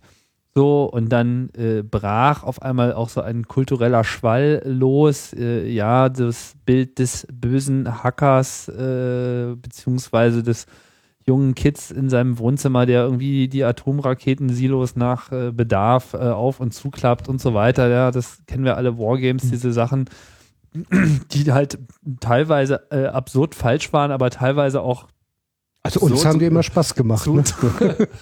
absurd ja. zutrafen. Wir haben nie richtig dementiert. Es gab auf jeden Fall immer wieder so, ähm, so kleine Brains, die dann aber halt auch wirklich äh, schlimmes Zeug gemacht haben. Schlimm jetzt nicht im Sinne von verboten, das vielleicht teilweise auch, aber nur weil die Gesetzeslage komisch war, aber halt schlimm, weil sie halt auch einfach was hinbekommen haben. Aber darauf wollte ich jetzt gar nicht so sehr hinaus, sondern ähm, was sich ja auch extrem verändert hat, ist äh, die, die Orte, wo man sich trifft. Und einer der Orte, wo man sich ja immer traf, war die Cebit. Heutzutage Gibt es noch? Ja, genau. Es ist einfach nur noch so ein, ach ja. Das heißt da, doch jetzt Funkausstellung und es ist in Berlin, oder? Ja. Also Genau, ich denke auch, die Cebit hat mittlerweile ihren, ihren Nimbus nahezu vollständig äh, eingebüßt, mhm. zumindest halt in dieser äh, speziellen Computerszene. Das war halt lange Zeit total anders. Nicht? Das war ja wirklich der Ort, wo man sich äh, traf, einerseits, aber auch, wo man halt die Leute traf, die sich wirklich mit diesem ganzen Scheiß äh, mhm. beschäftigt haben, wo man dann vielleicht auch mal die Gelegenheit hatte, einen Entwickler aus Amerika zu treffen oder irgend sowas äh, abgefahrenes. Das war ja wie eine Reise zum Mond. Ihr wart da ja auch äh, vertreten.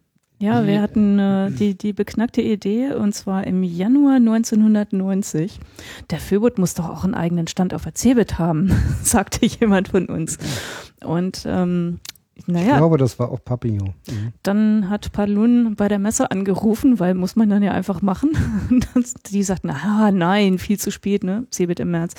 Äh, viel zu spät und nein, äh, Computercamp hieß das damals. Was, ja, äh, wann habt ihr da angerufen? Januar. Im Januar 1990 und im März 1990 wolltet ja. ihr gerne einen Stand haben. Genau. genau. Und man hätte ein halbes Jahr mindestens vorher anrufen müssen oder ein Dreivierteljahr oder ja, so. Ja, ein Computercamp gibt es nicht mehr. Das heißt jetzt Chancen 2000. Wow. Ja, und ja. Äh, ähm, nee, da gibt es keinen Platz mehr. Aber das organisiert äh, Firma Inbit aus Paderborn. Und wir so, oh, hm, dann rufen wir dann doch da mal an. Und siehe da, äh, die Frau, die die Veranstaltung organisiert hat, war spontan begeistert und hat uns einen Stand freigeräumt. Das Geile war nämlich, wir hießen Föbot und nicht Chaos Computer Club, weil sie hätten gerne den Chaos Computer Club auf der CeBIT gehabt. Ja, den darf man aber nicht auf die CeBIT einladen, weil das sind die bösen Hacker. Also lädt man doch den Föbot ein, wo dann auch der ganze Chaos Computer Club da ist. Und insofern war das schon mal eine Bedingung hervorragend erfüllt. Das zweite war, die Frau hatte einen ganz, also in ihrem Studium einen sehr tollen Professor, der hieß Helmar G. Frank. Helmar G. Frank. Und dieser Helmar G. Frank hat nämlich bei uns eine Veranstaltung gehalten über seine abstrusen Theorien von Copyright sei Hexenverbrennung. Und sie fand ihren Prof toll und sie fand es toll, dass es Leute gab, die dem mal auch toll fanden und eine Ausstellung machen ließen. Das war der zweite Faktor. Sie fand also auch den Fürbot toll und so waren wir am März dann tatsächlich auf der CeBIT. Und, und das war so erfolgreich, dass wir sieben Jahre insgesamt in Folge jedes Jahr ähm, dort also äh, Messestand sagen, gemacht da, haben. Damals war auch das Messegelände noch äh, anders, als es äh, heute ist. Es ist extrem umgebaut worden über die Jahre, ja. auch durch die Expo. Das war damals noch so, so, ein, so ein freistehender Glaspavillon. Ja, teilweise. Wir sind wir durch viele Hallen, Hallen vagabundiert. Das, das, waren mehrere Hallen. Zum Schluss war es immer die kleine, der, der Das war auch der schönste Ort eigentlich. Ja. Wo wir dann einmal auch geschafft haben, die gesamte Messehalle durch einen Messeigel zu haben. Messeigel, soll ich erklären? Ja, aber vielleicht erstmal ja, Chance erst 2000 anderes, erklären. Ja. Also mhm. dieses das war, war da, war da nicht Nordrhein-Westfalen der eigentliche Pate? Ich nee, nee, ähm, nein, nein, nein, nein, nein. Ähm, ähm, Chancen 2000 war der Innovationsbereich der CeBIT. Äh, und zwar gibt es nämlich immer Projekte, wo die, äh, wo alle Aussteller äh, pro Quadratmeter, den sie haben, noch einen Zusatzbeitrag bezahlen müssen für die ähm, On-Top-Projekte, die halt so gemacht werden. Das waren Auma. Kunst, Kunst, äh, Kunstausstellung gab es damals, was irgendwas mit Computerkunst zu tun ja. hatte. Na, da gibt es die um, Länderausstellung und solche Sachen. Es ging um Förderung allein dieser Messe. Also es ging darum, wie machen wir Marketing für diese Messe, weil IT will kein Mensch wissen. Wie kriegen wir Leute dahin? Äh, wie kriegen wir das hin, dass das mehr in die Öffentlichkeit geht? Und dann haben die am Anfang, gab es irre viele Sonderausstellungen. Der zweite Trick dabei ist, dass die Messe AG auf diese Art ihren Boden verkauft kriegt weil sie dann die Auma-Pauschale für sich selbst einstecken kann. Auma? Auma, Aussteller und mm, mm, mm, Beirat oder so, was heißt das irgendwie? Aussteller mit, mit, mit äh, Bestimmungsbeirat oder so. Ah. Das ist diese sogenannte Auma-Pauschale. Und ähm, aus der wurde dann eben auch Chancen 2000 äh, äh, finanziert und man versuchte dann auch, weil die Messe immer größer wurde und man brauchte die nicht mehr unterstützen, diese Auma-Geschichten dann auch eher auf andere Sachen umzumünzen, sowas wie Sonderland Brasilien stellt vor. Dann haben die dann irgendwie ein bisschen was gekriegt und die Messe AG hat sich das Geld eingesteckt und Brasilien wurde dann halt besonders vorgestellt. Und äh, man versuchte auch tatsächlich dieses Camp, also diesen Chancen 2000, ähm, äh, auch irgendwann mal wieder wegzukriegen, weil es wurde ja eigentlich nicht mehr so richtig gebraucht. Aber es war immer so erfolgreich, dass sie das eben nicht geschafft haben. Das Woran machst du jetzt diesen Erfolg fest? Der Erfolg liegt einfach darin, dass hm. äh, das wirklich der Treffpunkt war, wo ähm, zum einen Leute von Firmen hingekommen sind, äh, um sich inspirieren zu lassen, um Leute zu treffen, um spannende Leute zu treffen. Und äh, es war unglaublich viel Presse und viel Prominenz da. Also was wir an Politikerinnen und Politikern so bei uns über den Stand geschoben bekommen haben, ist irre. Und äh, wie viel Journalisten wir kennengelernt haben zu dieser Zeit, wie vielen Leuten wir erklärt haben, wie ein Modem funktioniert in den frühen Zeiten und was man damit tun kann. Ähm, und das hat richtig viele Leute gezogen. Also man hat wirklich gesehen, dass diese Veranstaltung gut funktioniert mhm. und dass das ähm, Bedürfnis weckt. Ja. Und deswegen konnten sie die Chancen 2000 nicht kippen. Ja. Und äh, der, der Veranstaltungsmacher, der das dann halt übernommen hat nach dem Arno Evers, ja. Arno mhm. Evers, nach dem, also ab dem zweiten Jahr, ähm, hat äh, den Fürbold halt auch sehr geschätzt und hat gesehen, da, da lebt was, da passiert was, da docken ganz viele Leute an mhm. und das will ich haben. Und hat uns dann auch sehr viel Platz gegeben. Wir hatten ja, 120 Quadratmeter und wir, wir hatten mehr. Wir hatten, also ja, einmal hatten wir 250, das ja. war richtig, richtig viel und konnten dann einen Kaffeebereich aufbauen und äh, alles ohne Kohle. Quadratmeter auf der Cebit. Ja. Und dann aber auch 80 Leute, die mitarbeiten und das zwar freiwillig. So die Glaspavillon, der so ein bisschen zum das, ja. Ich meine, das Ganze war dann ja. irgendwann so ein bisschen das, das Wohnzimmer äh, der Computerszene geworden. Ja. Das war auch immer so mein Eindruck. Abends gab es dann immer äh, die aktuelle Vorlesung der Firmenpartys. Ja, äh, nicht wahr? Man musste sich ja irgendwie verpflegen. Noch welche. Ja. Genau, genau. ja essen, weil ja. da haben wir gegessen. Samstags war immer am schlimmsten, weil es da nie Feten gab. Da sind wir einmal auf die, naja, egal. Ähm, Samstag gab es immer die Presse-Halbzeit. Die Stimmt, das ja. war dann, ach, der Sonntag war, war der Sonntag war die Hölle. Ja, ja. Die Presse-Halbzeit war, ich weiß noch, wie sie, wie sie Peter Hähnel samt Stuhl rausgetragen haben. Ja.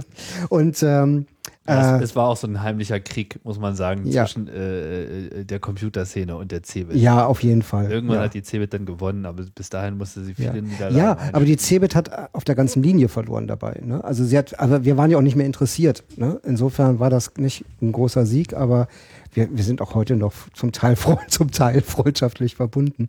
Ähm, aber das Spannende, gerade wurde das erzählt mit diesen Party-Verlesungen, äh, das war ja dann der Messeigel. Das war so, dass wir beim ersten Stand, den wir gemacht haben, da haben wir dann gesehen, dass die da irgendwo stehen und sich so gegenseitig empowern. So Herr Müller-Schwefer hat heute Aufträge im Wert von, äh, weiß nicht, 5000 Euro geschrieben. So, jetzt aber mal ne, Beifall für. Ne? und, und, wir werden das morgen alle schaffen. Morgen sind wir richtig toll. Wie sind wir? Ja, wir sind richtig toll und sowas. Und das haben wir halt mitgekriegt. Wir, wir standen da halt. Ne, äh, und wir die Kinnlade runter. wir hatten halt äh, Siemens neben uns und ich weiß nicht was. Ne, und stehst da irgendwie mit deinem kleinen Stand beim, hm. bei der allerersten Messe 1990. Der so klein auch nicht war. Wir haben ihn geschickt ja. vergrößert, ja. Aber ihr habt zumindest nicht eure Verkäufe bejubelt. Nein, Nein. Aber dann haben wir halt genau das parodiert und ja. da so Wir haben uns dann immer in so einen Kreis gestellt und äh, da so leicht in, so wie so beim Eishockey und äh, nächsten Spielzug besprechen. Ja, und in, leicht in die Knie gehen und dann rief ich dann immer, wie sind wir? Und dann alle Spitze! Was wollen wir? Umsatz, Umsatz! Und, und jetzt erzähle ich euch etwas, liebe Hörerinnen und Hörer. Dieser nette Herr, der uns da gerade interviewt, dieser Tim Prittlaff, der ist jahrelang immer dazugekommen und hat den großen Kreiskoordinator gemacht, weil es blieb nicht bei einem kleinen Kreis, der Kreis wurde immer größer. Irgendwann hatten wir und das lag natürlich auch mit daran, weil wir vorher, bevor wir gebrüllt haben, auch immer verlesen haben, wann welche Party auf dem Messegelände war. Strömten dann kurz vor 18 Uhr die Massen in die Halle. Ein absurd. riesengroßer Kreis über durch die ganze Messehalle. Ich weiß noch, einmal war Jürgen Trittin mit dabei. Tim, der damals äh, leidenschaftlicher Inlineskater war, äh, rast immer durch die Halle und sorgte dafür, dass der, der Kreis, Kreis rund auch ordentlich ja. rund war. Also, das war wirklich Tim, ein Drama mit diesem ja. Kreis. Also das war halt einfach keiner. Ja. Genau genau. und, extrem gestört. Ja, und Tim war der große Kreiskoordinator. Und das hat sehr, sehr, sehr viel Spaß gemacht. Und ähm, dieser Messeigel ist tatsächlich, also hin und wieder hört man noch davon, aber ähm, so, so, ja. Das war auf jeden Fall eine extrem ja. lustige Veranstaltung. Ja. Und ähm, ja, es war dann auch äh, ja, Wohnzimmer. Also es war wirklich so mhm. der Ort, wo die, wo die Cebit dann auch ähm, äh, angenehm wurde. Hm? Weil es war ja, ansonsten war es ja einfach mal total ätzend, da durch die äh, Hallen zu laufen und äh, ja, wenn man heute auf die Cebit geht, hat man halt nur noch ätzend. Naja, wir so, nicht. Man muss ja auch naja, nicht mehr hingehen. Ja, ja, ja. Also wir gehen tatsächlich einmal noch äh, immer auf die Cebit, weil wir A, einmal den Heisestand besuchen und einmal Freunde von uns, Freunde von uns besuchen, die dort für eine der größeren Firmen Aufbauten machen und äh, sehr tolle Aufbauten machen. Und das ist dann eigentlich auch. Und Fax, wenn noch zufällig was Interessantem vorbeikommen, auch okay. Aber auch, aber auch das Internet hm? hat natürlich diesem Ort äh, seinen, seinen seinen Wert äh, genommen jetzt so für die Nein. Szene. Nein, ich so. glaube, die, die sowas wie eine wie mir nicht. Doch selbstverständlich, Tim. Das habe ich immer getan und wir können auch streiten. Ähm, Aber nicht jetzt. Warum nicht? Dann kriegen die Leute mal mit, wie es richtig ist. Wüsstet ihr, dass manchmal sowas auch Schreitherapie genannt wird? Ja, genau. Also dieses tatsächlich dieses Begegnen von Menschen ist sowas von unglaublich wichtig und Netz kann es nur unterstützen, es kann vorbereiten, es kann organisieren, es kann auch mal zum äh, tatsächlich zum Kontakt äh, genutzt werden, aber ohne das persönliche Treffen geht es gar nicht und das ist äh, bis heute zu merken. Ich habe also gerade wieder das schöne Erlebnis gehabt, bevor der Arbeitskreis Zensur sich komplett zerlegt gelegt hat, hat man sich in Hattingen getroffen und mal zusammengesetzt und dann ging's wieder. Und das braucht es einfach. Und auch ähm, sowas wie eine, wie eine Cebit, auch mit ihren Aufbauten, auch mit den Leuten, den, den, die dazukommen, diese Ernsthaftigkeit, dieses Zelebrieren, was man da macht, ist einfach wichtig, auch um Business mit den Leuten untereinander zu machen. Also für uns war auf der CeBIT toll. Wir hatten unser Telefon, unser kleines Büro im Hintergrund und dann hat man eben mal halt äh, Sven Kiegers von von von äh, Novell angerufen und gesagt, komm mal vorbei, wir zeigen dir was und dann hat er sich da Modem angeguckt und fand das toll oder so. Das ist eine ganz andere Sache und die lässt sich durch Internet oder Anklicken einer Website und und konzentriert irgendwo gelangweilt drüber hinwegklicken überhaupt nicht ersetzen und insofern ähm, habe ich da ja, habe ich diesen Satz von Gabriele Hofacker, den sie geprägt hat, erst reisen die Daten, dann die Menschen, äh, nach wie vor ähm, im Kopf und finde es unglaublich wichtig, dass wir in unserer Kommunikationsgesellschaft, die eben keine Informationsgesellschaft nur ist, sondern eine Kommunikationsgesellschaft, das Reisen ähm, äh, ganz stark im Vordergrund stehen muss, wie man ja auch an deiner Bahncard 100 sieht. Hättest du vor zehn Jahren gedacht, dass du mit einer Bahncard 100 durch Deutschland fahren würdest, um Leute direkt zu sehen, statt über mal eben schnell ein Telefoninterview zu machen? Na, ich glaube, vor zehn Jahren konnte ich mir fast gar nichts von dem vorstellen, was ich jetzt mache. Naja, ganz stimmt das jetzt auch nicht, aber das ist ja nicht so wichtig. Mhm. Ähm, die, was mich noch interessieren würde, ist, wie habt ihr denn so das Verhältnis gesehen vom Filbo zum Club, zum CCC? Unterschiedlich. Also einmal ist es so, dass wir gerade in den Anfangsjahren uns immer verstanden haben als äh, jemand, der diesen Club supporten will, weil wir es toll fanden. Und zwar eine gewisse Form von Dankbarkeit, also einmal wegen dieser Veranstaltung 2005, die hier gemacht wurde und wegen des, nein, hier, Galerie. 1985. 1985. Das sind nur 20 Jahre. Ja, ja, ja das, ist, das, das ist ja da, da, da, Und ähm, das zweite eben dieses, dieses äh, Supporten vom äh, ähm, ähm, unserer Veranstaltung und Föbut, also was über äh, Rainer Schrutzki und Marco, die halt auch immer herkamen und das mit unterstützt haben, dass sich hier was aufbaut. Das fanden wir halt ganz toll.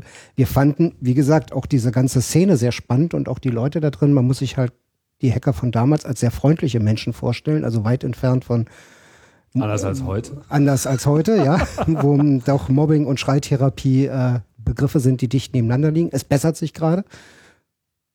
Was guckst du so tief? Ich gucke gar nicht. Okay, gut, er guckt gar nicht. Okay, neutral, ja, was gut. die Aussagen ja, ja. Und ähm, das wir haben uns ähm, dann sehr auch äh, vor allem bei dem Kongress engagiert und ja. der war damals noch in Hamburg, also der Chaos mhm. Communication Kongress, lief damals im Eidelstädter Bürgerhaus in Hamburg. Mhm. Und äh, es sind dann sehr viele Bielefelder auch mitgekommen und haben alle irgendwo an ihrer Stelle halt gearbeitet. Äh, ja. Zum Teil äh, in dem äh, Pressezentrum, zum Teil in der Küche, äh, zum Teil in der Projektleitung. Damals wurde noch auf dem Kongress selber gekocht, meine Herren. Und von Grafenreuth. Der hat Kartoffeln geschält, hat Kartoffeln ja, geschält. das war richtig klasse, ja. Als er hm. sah, dass Pavillon fast vom Stuhl gefallen ist ja. vor Müdigkeit und noch die Kartoffeln fertig machen wollte. Es gab tatsächlich eine Zeit, ähm, wo irgendwann so war, dass ein Teil, also eigentlich der CCC in Bielefeld war, eigentlich nur noch getragen durch Andi in Hamburg. Also so, wir haben dann halt irgendwie versucht, das aufrechtzuerhalten. Hamburg, äh, ähm, ähm, Wow war irgendwie nach Heidelberg rüber gemacht. Der hatte das nicht ertragen, der große Hacker sein zu müssen, also diese, diese öffentliche Aufgabe auch wahr, wahrnehmen zu müssen, diese Verantwortung da zu tragen. Und dann eidelte der Club im Grunde so vor sich hin und man schafft halt immer diesen einen Kongress, hat man noch hinbekommen. Sich auch immer, wenn man mal durch Hamburg fuhr, dann im Club getroffen, was toll war, aber es waren wenig Macher da, die es dann so mehr in die Hand nahmen. Ja, und Steffen halt, ne? Also Steffen, Andi und wir beide. Und das war im Grunde eine Zeit lang der CCC, bis sich das dann auch wieder gewandelt hat.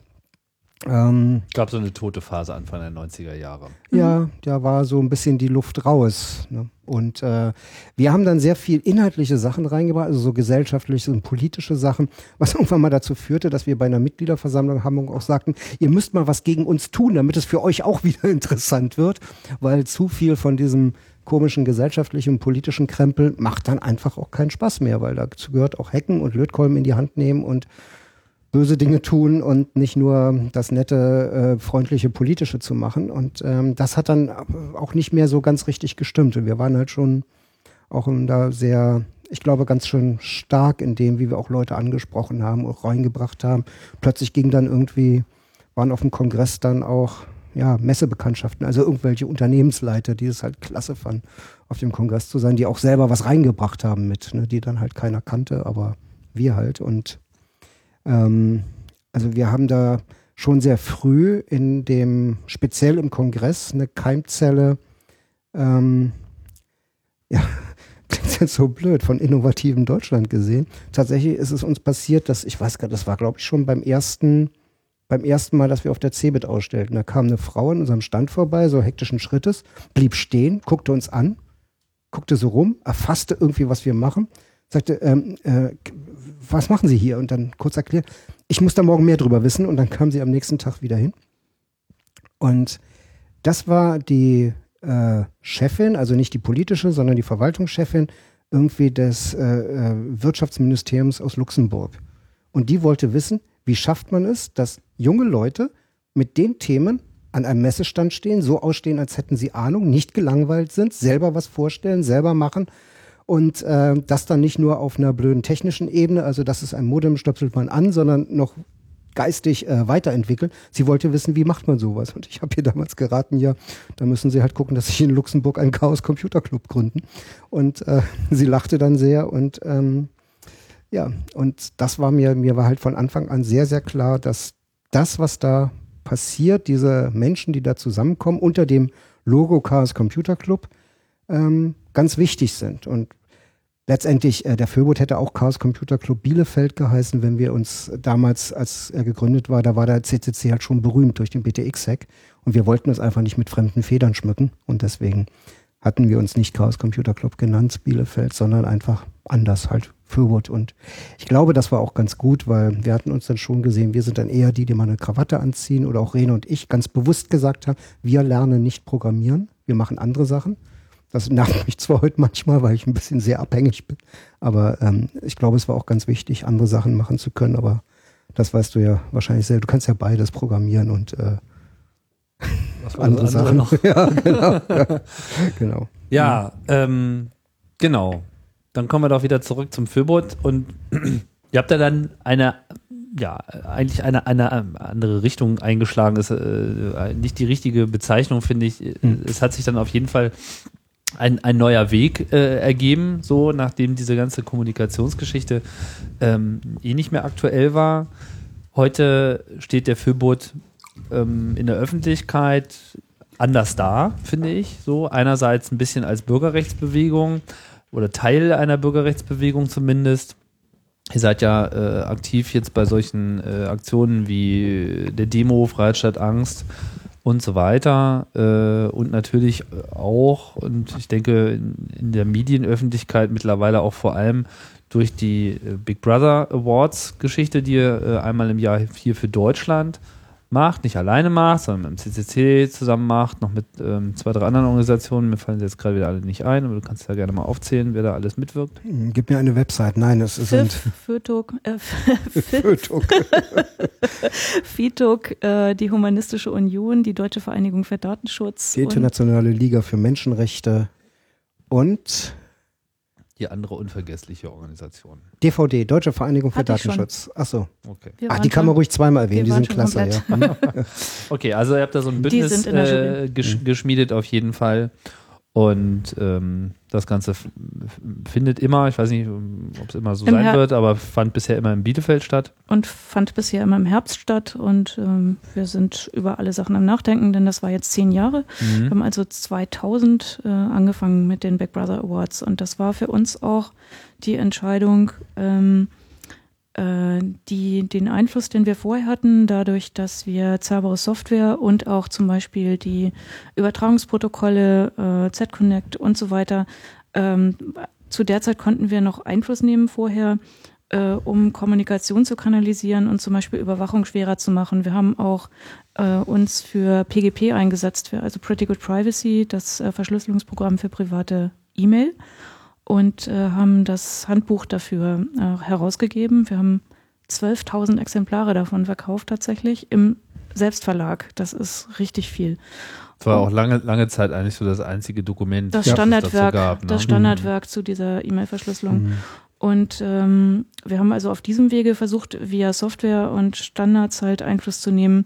Und äh, das war dann eben mit Internet, explosionsartiger Ausbreitung, AOL, äh, Gratis-CDs in jedem Briefkasten und so weiter einfach nicht mehr drin.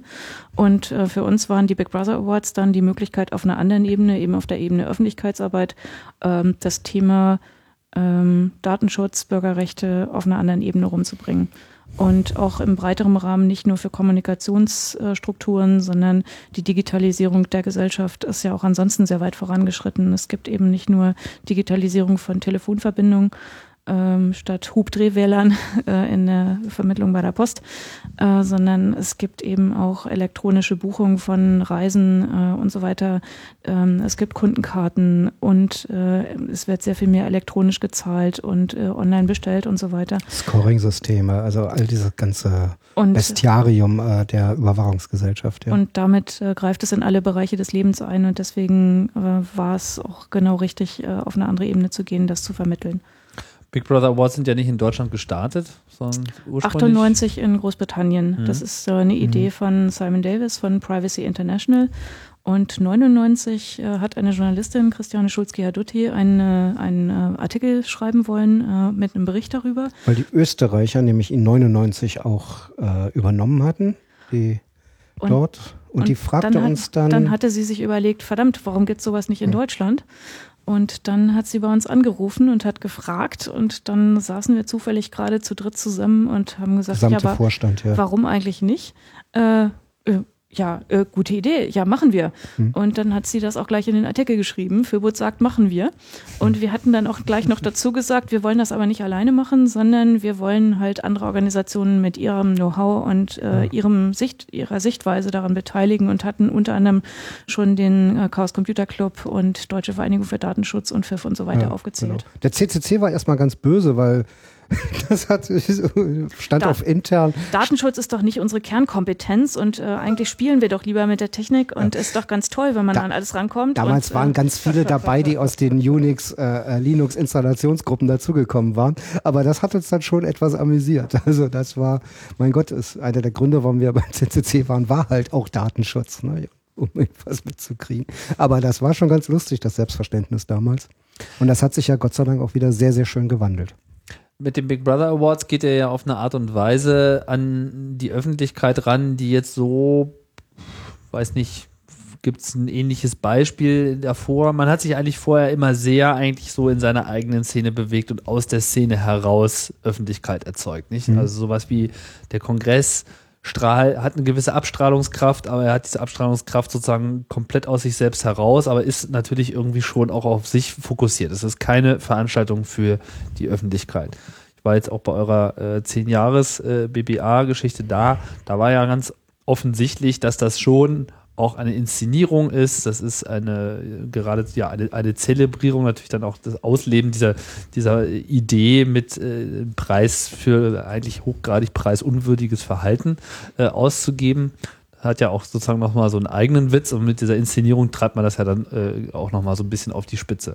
Was sind denn so eure Erfahrungen äh, der, der Wahrnehmung dieser Medienöffentlichkeit? Also wie hat die, wie ist die genauso oder anders geworden äh, im Vergleich zu dem, was ihr vorher gemacht habt? Ich meine, wenn ihr so auf der Cebit steht und sozusagen euer Ding macht, dann ist das das eine. Aber äh, mit der Sache wird man ja auch anders angefasst, oder? Ja, also wir, wir haben ein, eine Möglichkeit gefunden, Journalisten, die drüber schreiben wollen, ihren Redakteuren beizubringen, dass sie für diesen Artikel sie auch bezahlen und beauftragen. Das haben, haben, die Big Brother Awards gebracht. Geliefert. Ja. Und also, das hat funktioniert als Transportmedium. Und es wird dankend angenommen, also nach wie vor. Also ich hätte auch gedacht, nach zehn Jahren ist das tot und wird sich keiner mehr drum kümmern. Aber nein, das ist nicht so, sondern äh, mit der Anstrengung, die wir da natürlich auch reinstrecken, reinstecken, ähm, ähm, äh, funktioniert das weiterhin. Und eine ganz spannende Ebene ist für mich dazu gekommen, nämlich ähm, zu streamen. Also, dass wir nicht mehr darauf warten, dass Phoenix irgendwann mal vorbeikommt und aus unserer Veranstaltung irgendeinen unwesentlichen Teil rausschneidet und 20 Minuten davon sendet, sondern wir können zwei Stunden lang im Internet streamen. Dass das funktioniert, dass ähm, wir haben dieses Jahr auch mit mehreren Kameras, also richtig wie eine Fernsehsendung aufgenommen und mit, mit sehr viel Profi- und Laienunterstützung. Und da kommt noch mal eine Ebene hinzu, die ich noch mal richtig äh, klasse finde. Ja gut, das dann, ist das Senden, aber ne, wie, wie nimmt die Öffentlichkeit ja. jetzt das wahr, was so, dann die Presse, äh, also ich rede jetzt gar nicht mal so mhm. jetzt von den Medien ja. selbst, sondern mehr das, so. was man ja versuch, eigentlich versucht anzusprechen. Also ich denke, wir haben geschafft, wirklich bestimmte Themen in die Öffentlichkeit zu bringen, äh, die vorher unbekannt waren oder völlig unterbelichtet. Also in den 90ern konntest du niemand hinterm Ofen hervorholen zum Thema Datenschutz. Das war dann irgendwie in 80er Jahren gelaufen mit Angst vor Big Brother und 1984 und so, das ist alles abgehakt. Ähm, jetzt ist Internet erstmal machen, keine Ahnung, äh, äh, wieso die meine Daten wissen wollen, was die so, ja, keine Ahnung, wie die den Dienst finanzieren. Ne? Also einfach erstmal machen, alles andere ist uncool nachzufragen. Und ähm, die ähm, uns war wichtig auch zu zeigen, es geht nicht nur um den Staat. Deswegen war unser Hauptgewinner äh, im allerersten Award 19, äh Quatsch, im Jahr 2000 war Payback, die Kundenkarte, da, also das Ding, was Leute freiwillig nehmen, Spaß haben, Punkte sammeln, äh, äh, Geld sparen, wie sie denken. Natürlich ist der Rabatt vorher aufgeschlagen und das ist äh, große Augenwischerei.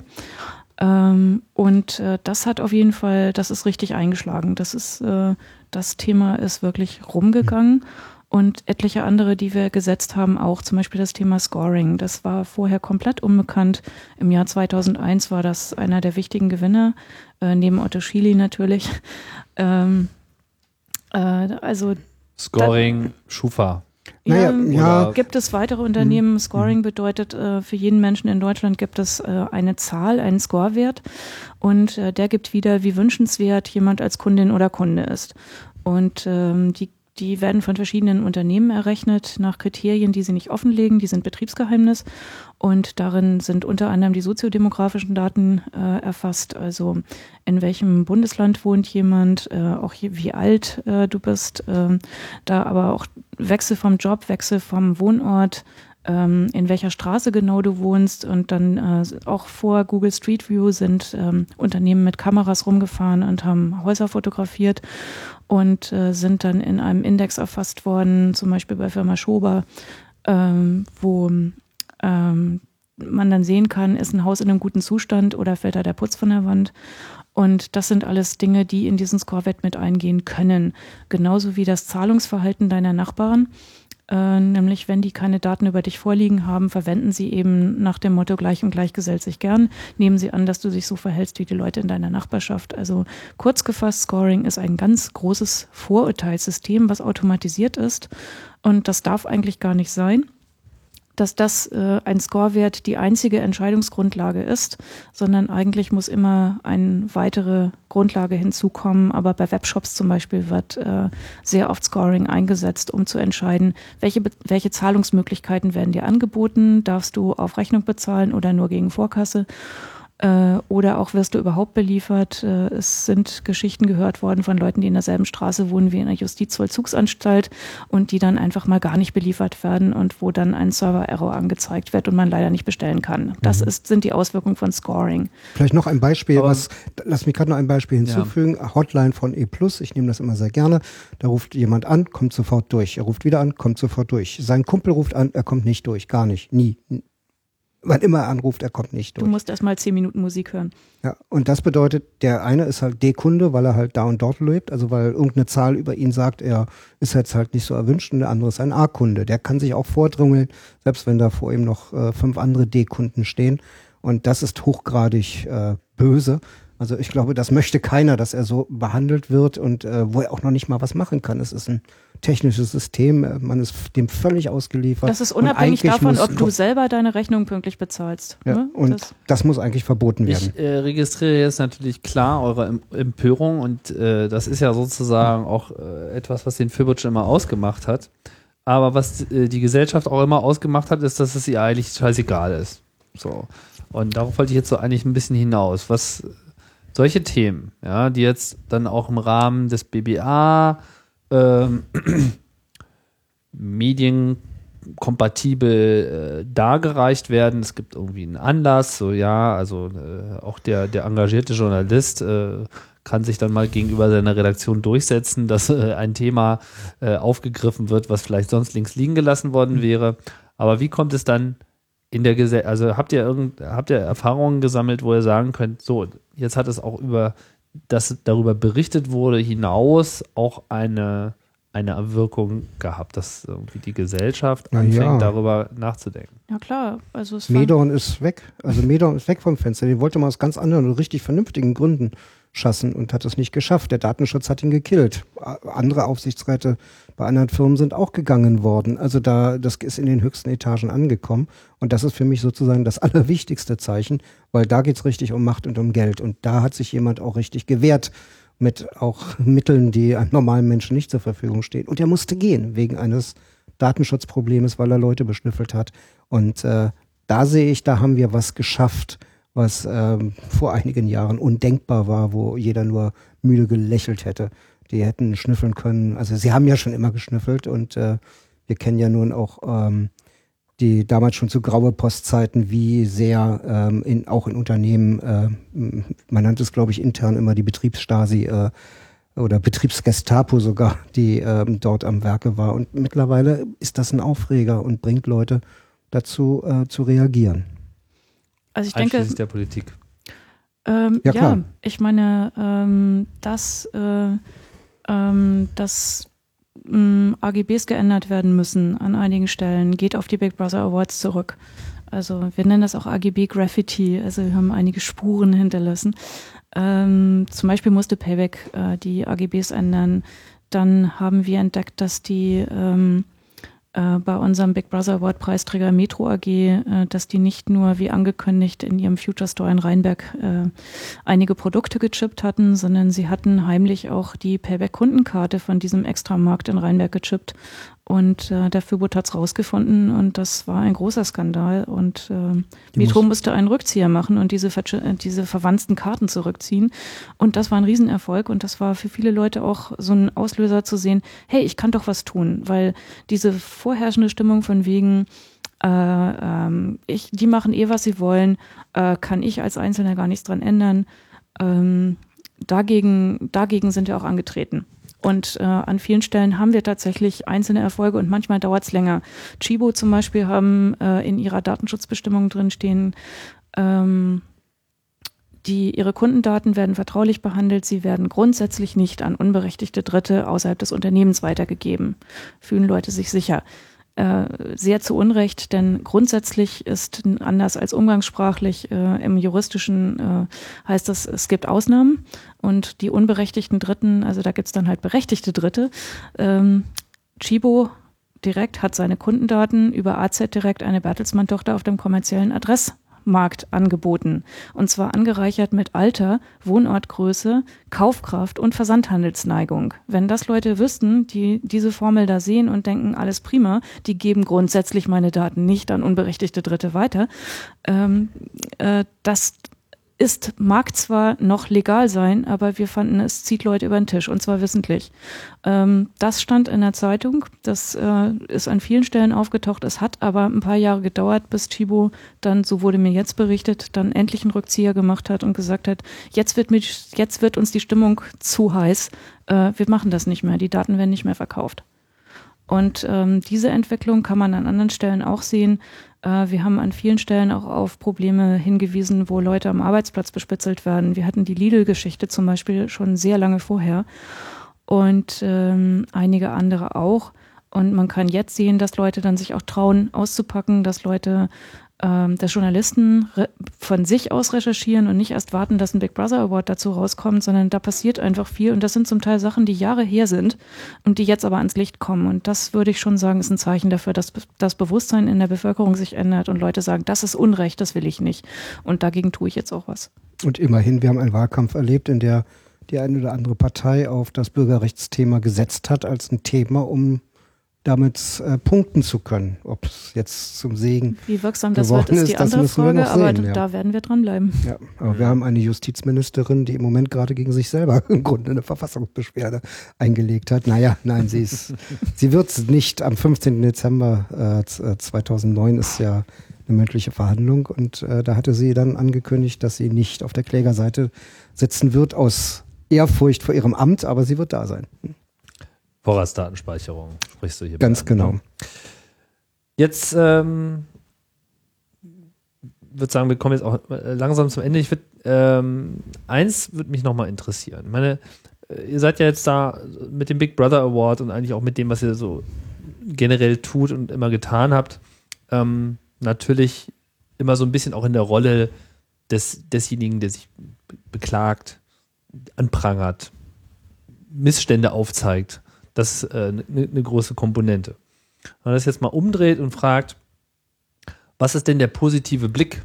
Was für eine Gesellschaft habt ihr denn eigentlich im Auge? Was äh, wünscht ihr euch denn sozusagen? Was, was wäre für euch ein, ein befriedigender Verlauf in der innergesellschaftlichen Entwicklung, wie man denn nun äh, mit dem Digitalen und äh, den Daten, und wir wissen ja alle, da, da ist etwas auch im, im, im Lauf, was sich nicht jetzt so bremsen lässt. Ja, das ist immer nur eine Frage, wie man da, dazu steht. Was äh, wünscht ihr euch denn sozusagen? Was ist denn da eure Vision? Das hat sich eigentlich gar nicht geändert zu dem, was wir vorher verfolgt haben, als wir versucht haben, die Kanäle, über die Menschen kommunizieren, halt angenehm zu gestalten. Wir möchten, dass Menschen sich frei entfalten können, dass wir in einer demokratischen Gesellschaft leben, wo sich viele beteiligen, sich äh, angenommen fühlen und äh, ein lebenswertes Leben haben. Und äh, dann müssen wir einige weitere Anstrengungen für Unternehmen. Das kommt nämlich nicht von selber, genauso wie uns Bürgerrechte nicht geschenkt werden ähm, müssen wir uns auch für Gerechtigkeit und äh, äh, Solidarität einsetzen. Oh. Das sieht vielleicht mal manchmal ein bisschen anders aus als das, was wir uns vor 15 Jahren ausgedacht haben. Wir wollten immer ein Mediencafé aufbauen, also ein Ort, ein Treffpunkt, wo Leute A, ihren Netzzugang kriegen, wo sie sich aber auch mit Leuten, die sie kennengelernt haben, in den Netzen treffen können, wo es was Angenehmes zu essen gibt, was Gutes zu trinken, wo ich Hilfe bekomme, wo ich auch einen Arbeitsplatz habe, also sowas wie so ein Hub, also so Teile davon gibt's ja. Aus dem Mediencafé ist leider nur so ein Internetcafé geworden. Also sprich irgendwelche Spelunken in Bahnhofsnähe mit äh, Billigtelefon und äh, Prostituierten-Neigung. Äh, äh, ähm, das ist für uns sehr, sehr bedauerlich. Wir haben ganz viele Konzepte damals entwickelt, wie wir Netze gestalten wollen, wie wir eine Netzgesellschaft, eine, eine Kommunikationsgesellschaft gestalten wollen. Trotz der vielen Politiker, die über unseren Messestand hinübergeschoben wurden, hat das nirgendwo Widerhall gefunden. Also die öffentlichen Gelder, die hätten fließen müssen, um das aufzubauen, um die Modelle dafür zu entwickeln, die hat es nicht gegeben. Die Möglichkeit daraus Franchising-Projekte zu generieren, hat es einfach nicht gegeben. Es gab kein Geld, die Leute konnten sich es aber auch einfach nicht richtig vorstellen. Und heute wühlen wir da so ein bisschen in der Kloake und äh, müssen halt rausfinden, was ist noch da, was kann man verwenden. Und einiges hat sich verändert. Ich selber war zum Beispiel schockiert, als jemand wie Lena Simon oder Franziska Heine einfach sagten, weißt du, gedruckte Zeitungen interessieren mich nicht. Mich interessieren nur Online-Medien, weil die gedruckten Zeitungen wird es irgendwann bald nicht mehr geben und dann haben die ja Pech gehabt. Also so während für mich noch gedruckte Zeitungen was ganz Tolles sind. Und ähm, ich nur feststelle, ja, wir müssen auch unsere Gedanken von damals rüber transportieren, aber wir haben noch ganz viel. Aus den Zeiten, als man noch die Möglichkeit hatte, eine Kommunikationsmedien in, in Gänze zu erfassen, also mit den Leuten dahinter, mit den Treffen dahinter, mit äh, der Technik, mit den Netzwerkprotokollen. Aus, aus dieser Zeit haben wir immer noch ein irrsinniges Vorwissen, was heute eben völlig fehlt was nur transponiert, im Grunde transponiert werden müsste und dann auch eben in Forschungsprojekte einfließen müsste, wie wir unsere Netzgesellschaft eben aufbauen, wo wir eben auch uns dann Gesetze angucken müssen, wie die gestaltet werden, ob das, was wir überhaupt haben, sinnvoll ist. Also ich halte ein Datenschutzgesetz nicht für sinnvoll, eine Kommunikationsgesellschaft zu gestalten, sondern da brauchen wir etwas anderes, etwas, was tatsächlich nachhaltig wirkt und nicht nur so ein Artikelgesetz ist, was überall seine Ausnahmen hat. Was könnte Und das sein? Ich will die Antwort nicht geben. Ich könnte natürlich jetzt noch länger schwadronieren, aber äh, das möchte ich nicht machen, sondern ich sage mal einfach ein paar Milliarden in die Forschung stecken.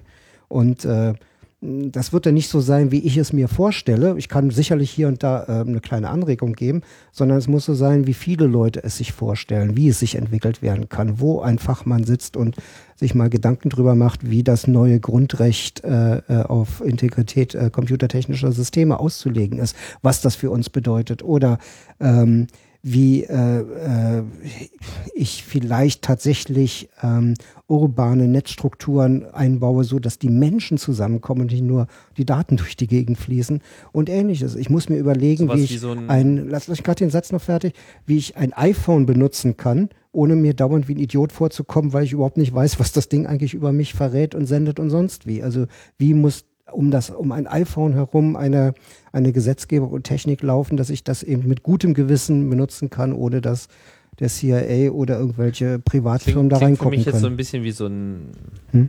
so ein Digitalisierungskonvent irgendwie, so wie man mal sich äh, eine hm. Verfassung gegeben hat, jetzt äh, sozusagen die digitale Gesellschaft äh, da neu zu verorten. Meinst du sowas? Klingt jetzt, klingt jetzt erstmal nicht so schlecht, aber so ein bisschen, wie du das jetzt so sagst, klingt das so wie die Bundeszentrale für politische Bildung naja, steckt 150.000 ja genau, Euro in eine Veranstaltung, in der ein paar Leute zusammenkommen, die behaupten, sie hätten mal drüber nachgedacht und gehen dann wieder auseinander. Gut, das ist mir zu wenig. Ja, ich will Milliarden. Ja, ne? ja, du willst hm? Milliarden, aber wo soll denn dann geforscht werden? Was, äh, ja, es muss was, natürlich was in, den, noch heraus, in den entsprechenden Fakultäten. Hm.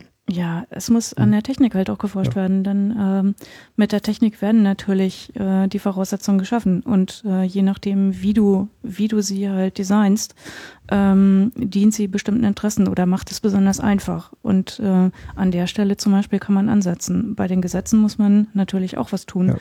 Aber ähm, die Gesetze alleine richten das eben nicht. Ja. Bei Software zum Beispiel eine datenschutzfreundliche äh, Standardeinstellung verpflichtend zu machen, fände ich wichtig, weil im Moment ist es so, dass in der Regel Software alles Mögliche über dich preisgibst, äh, wenn du dich nicht richtig anstrengst.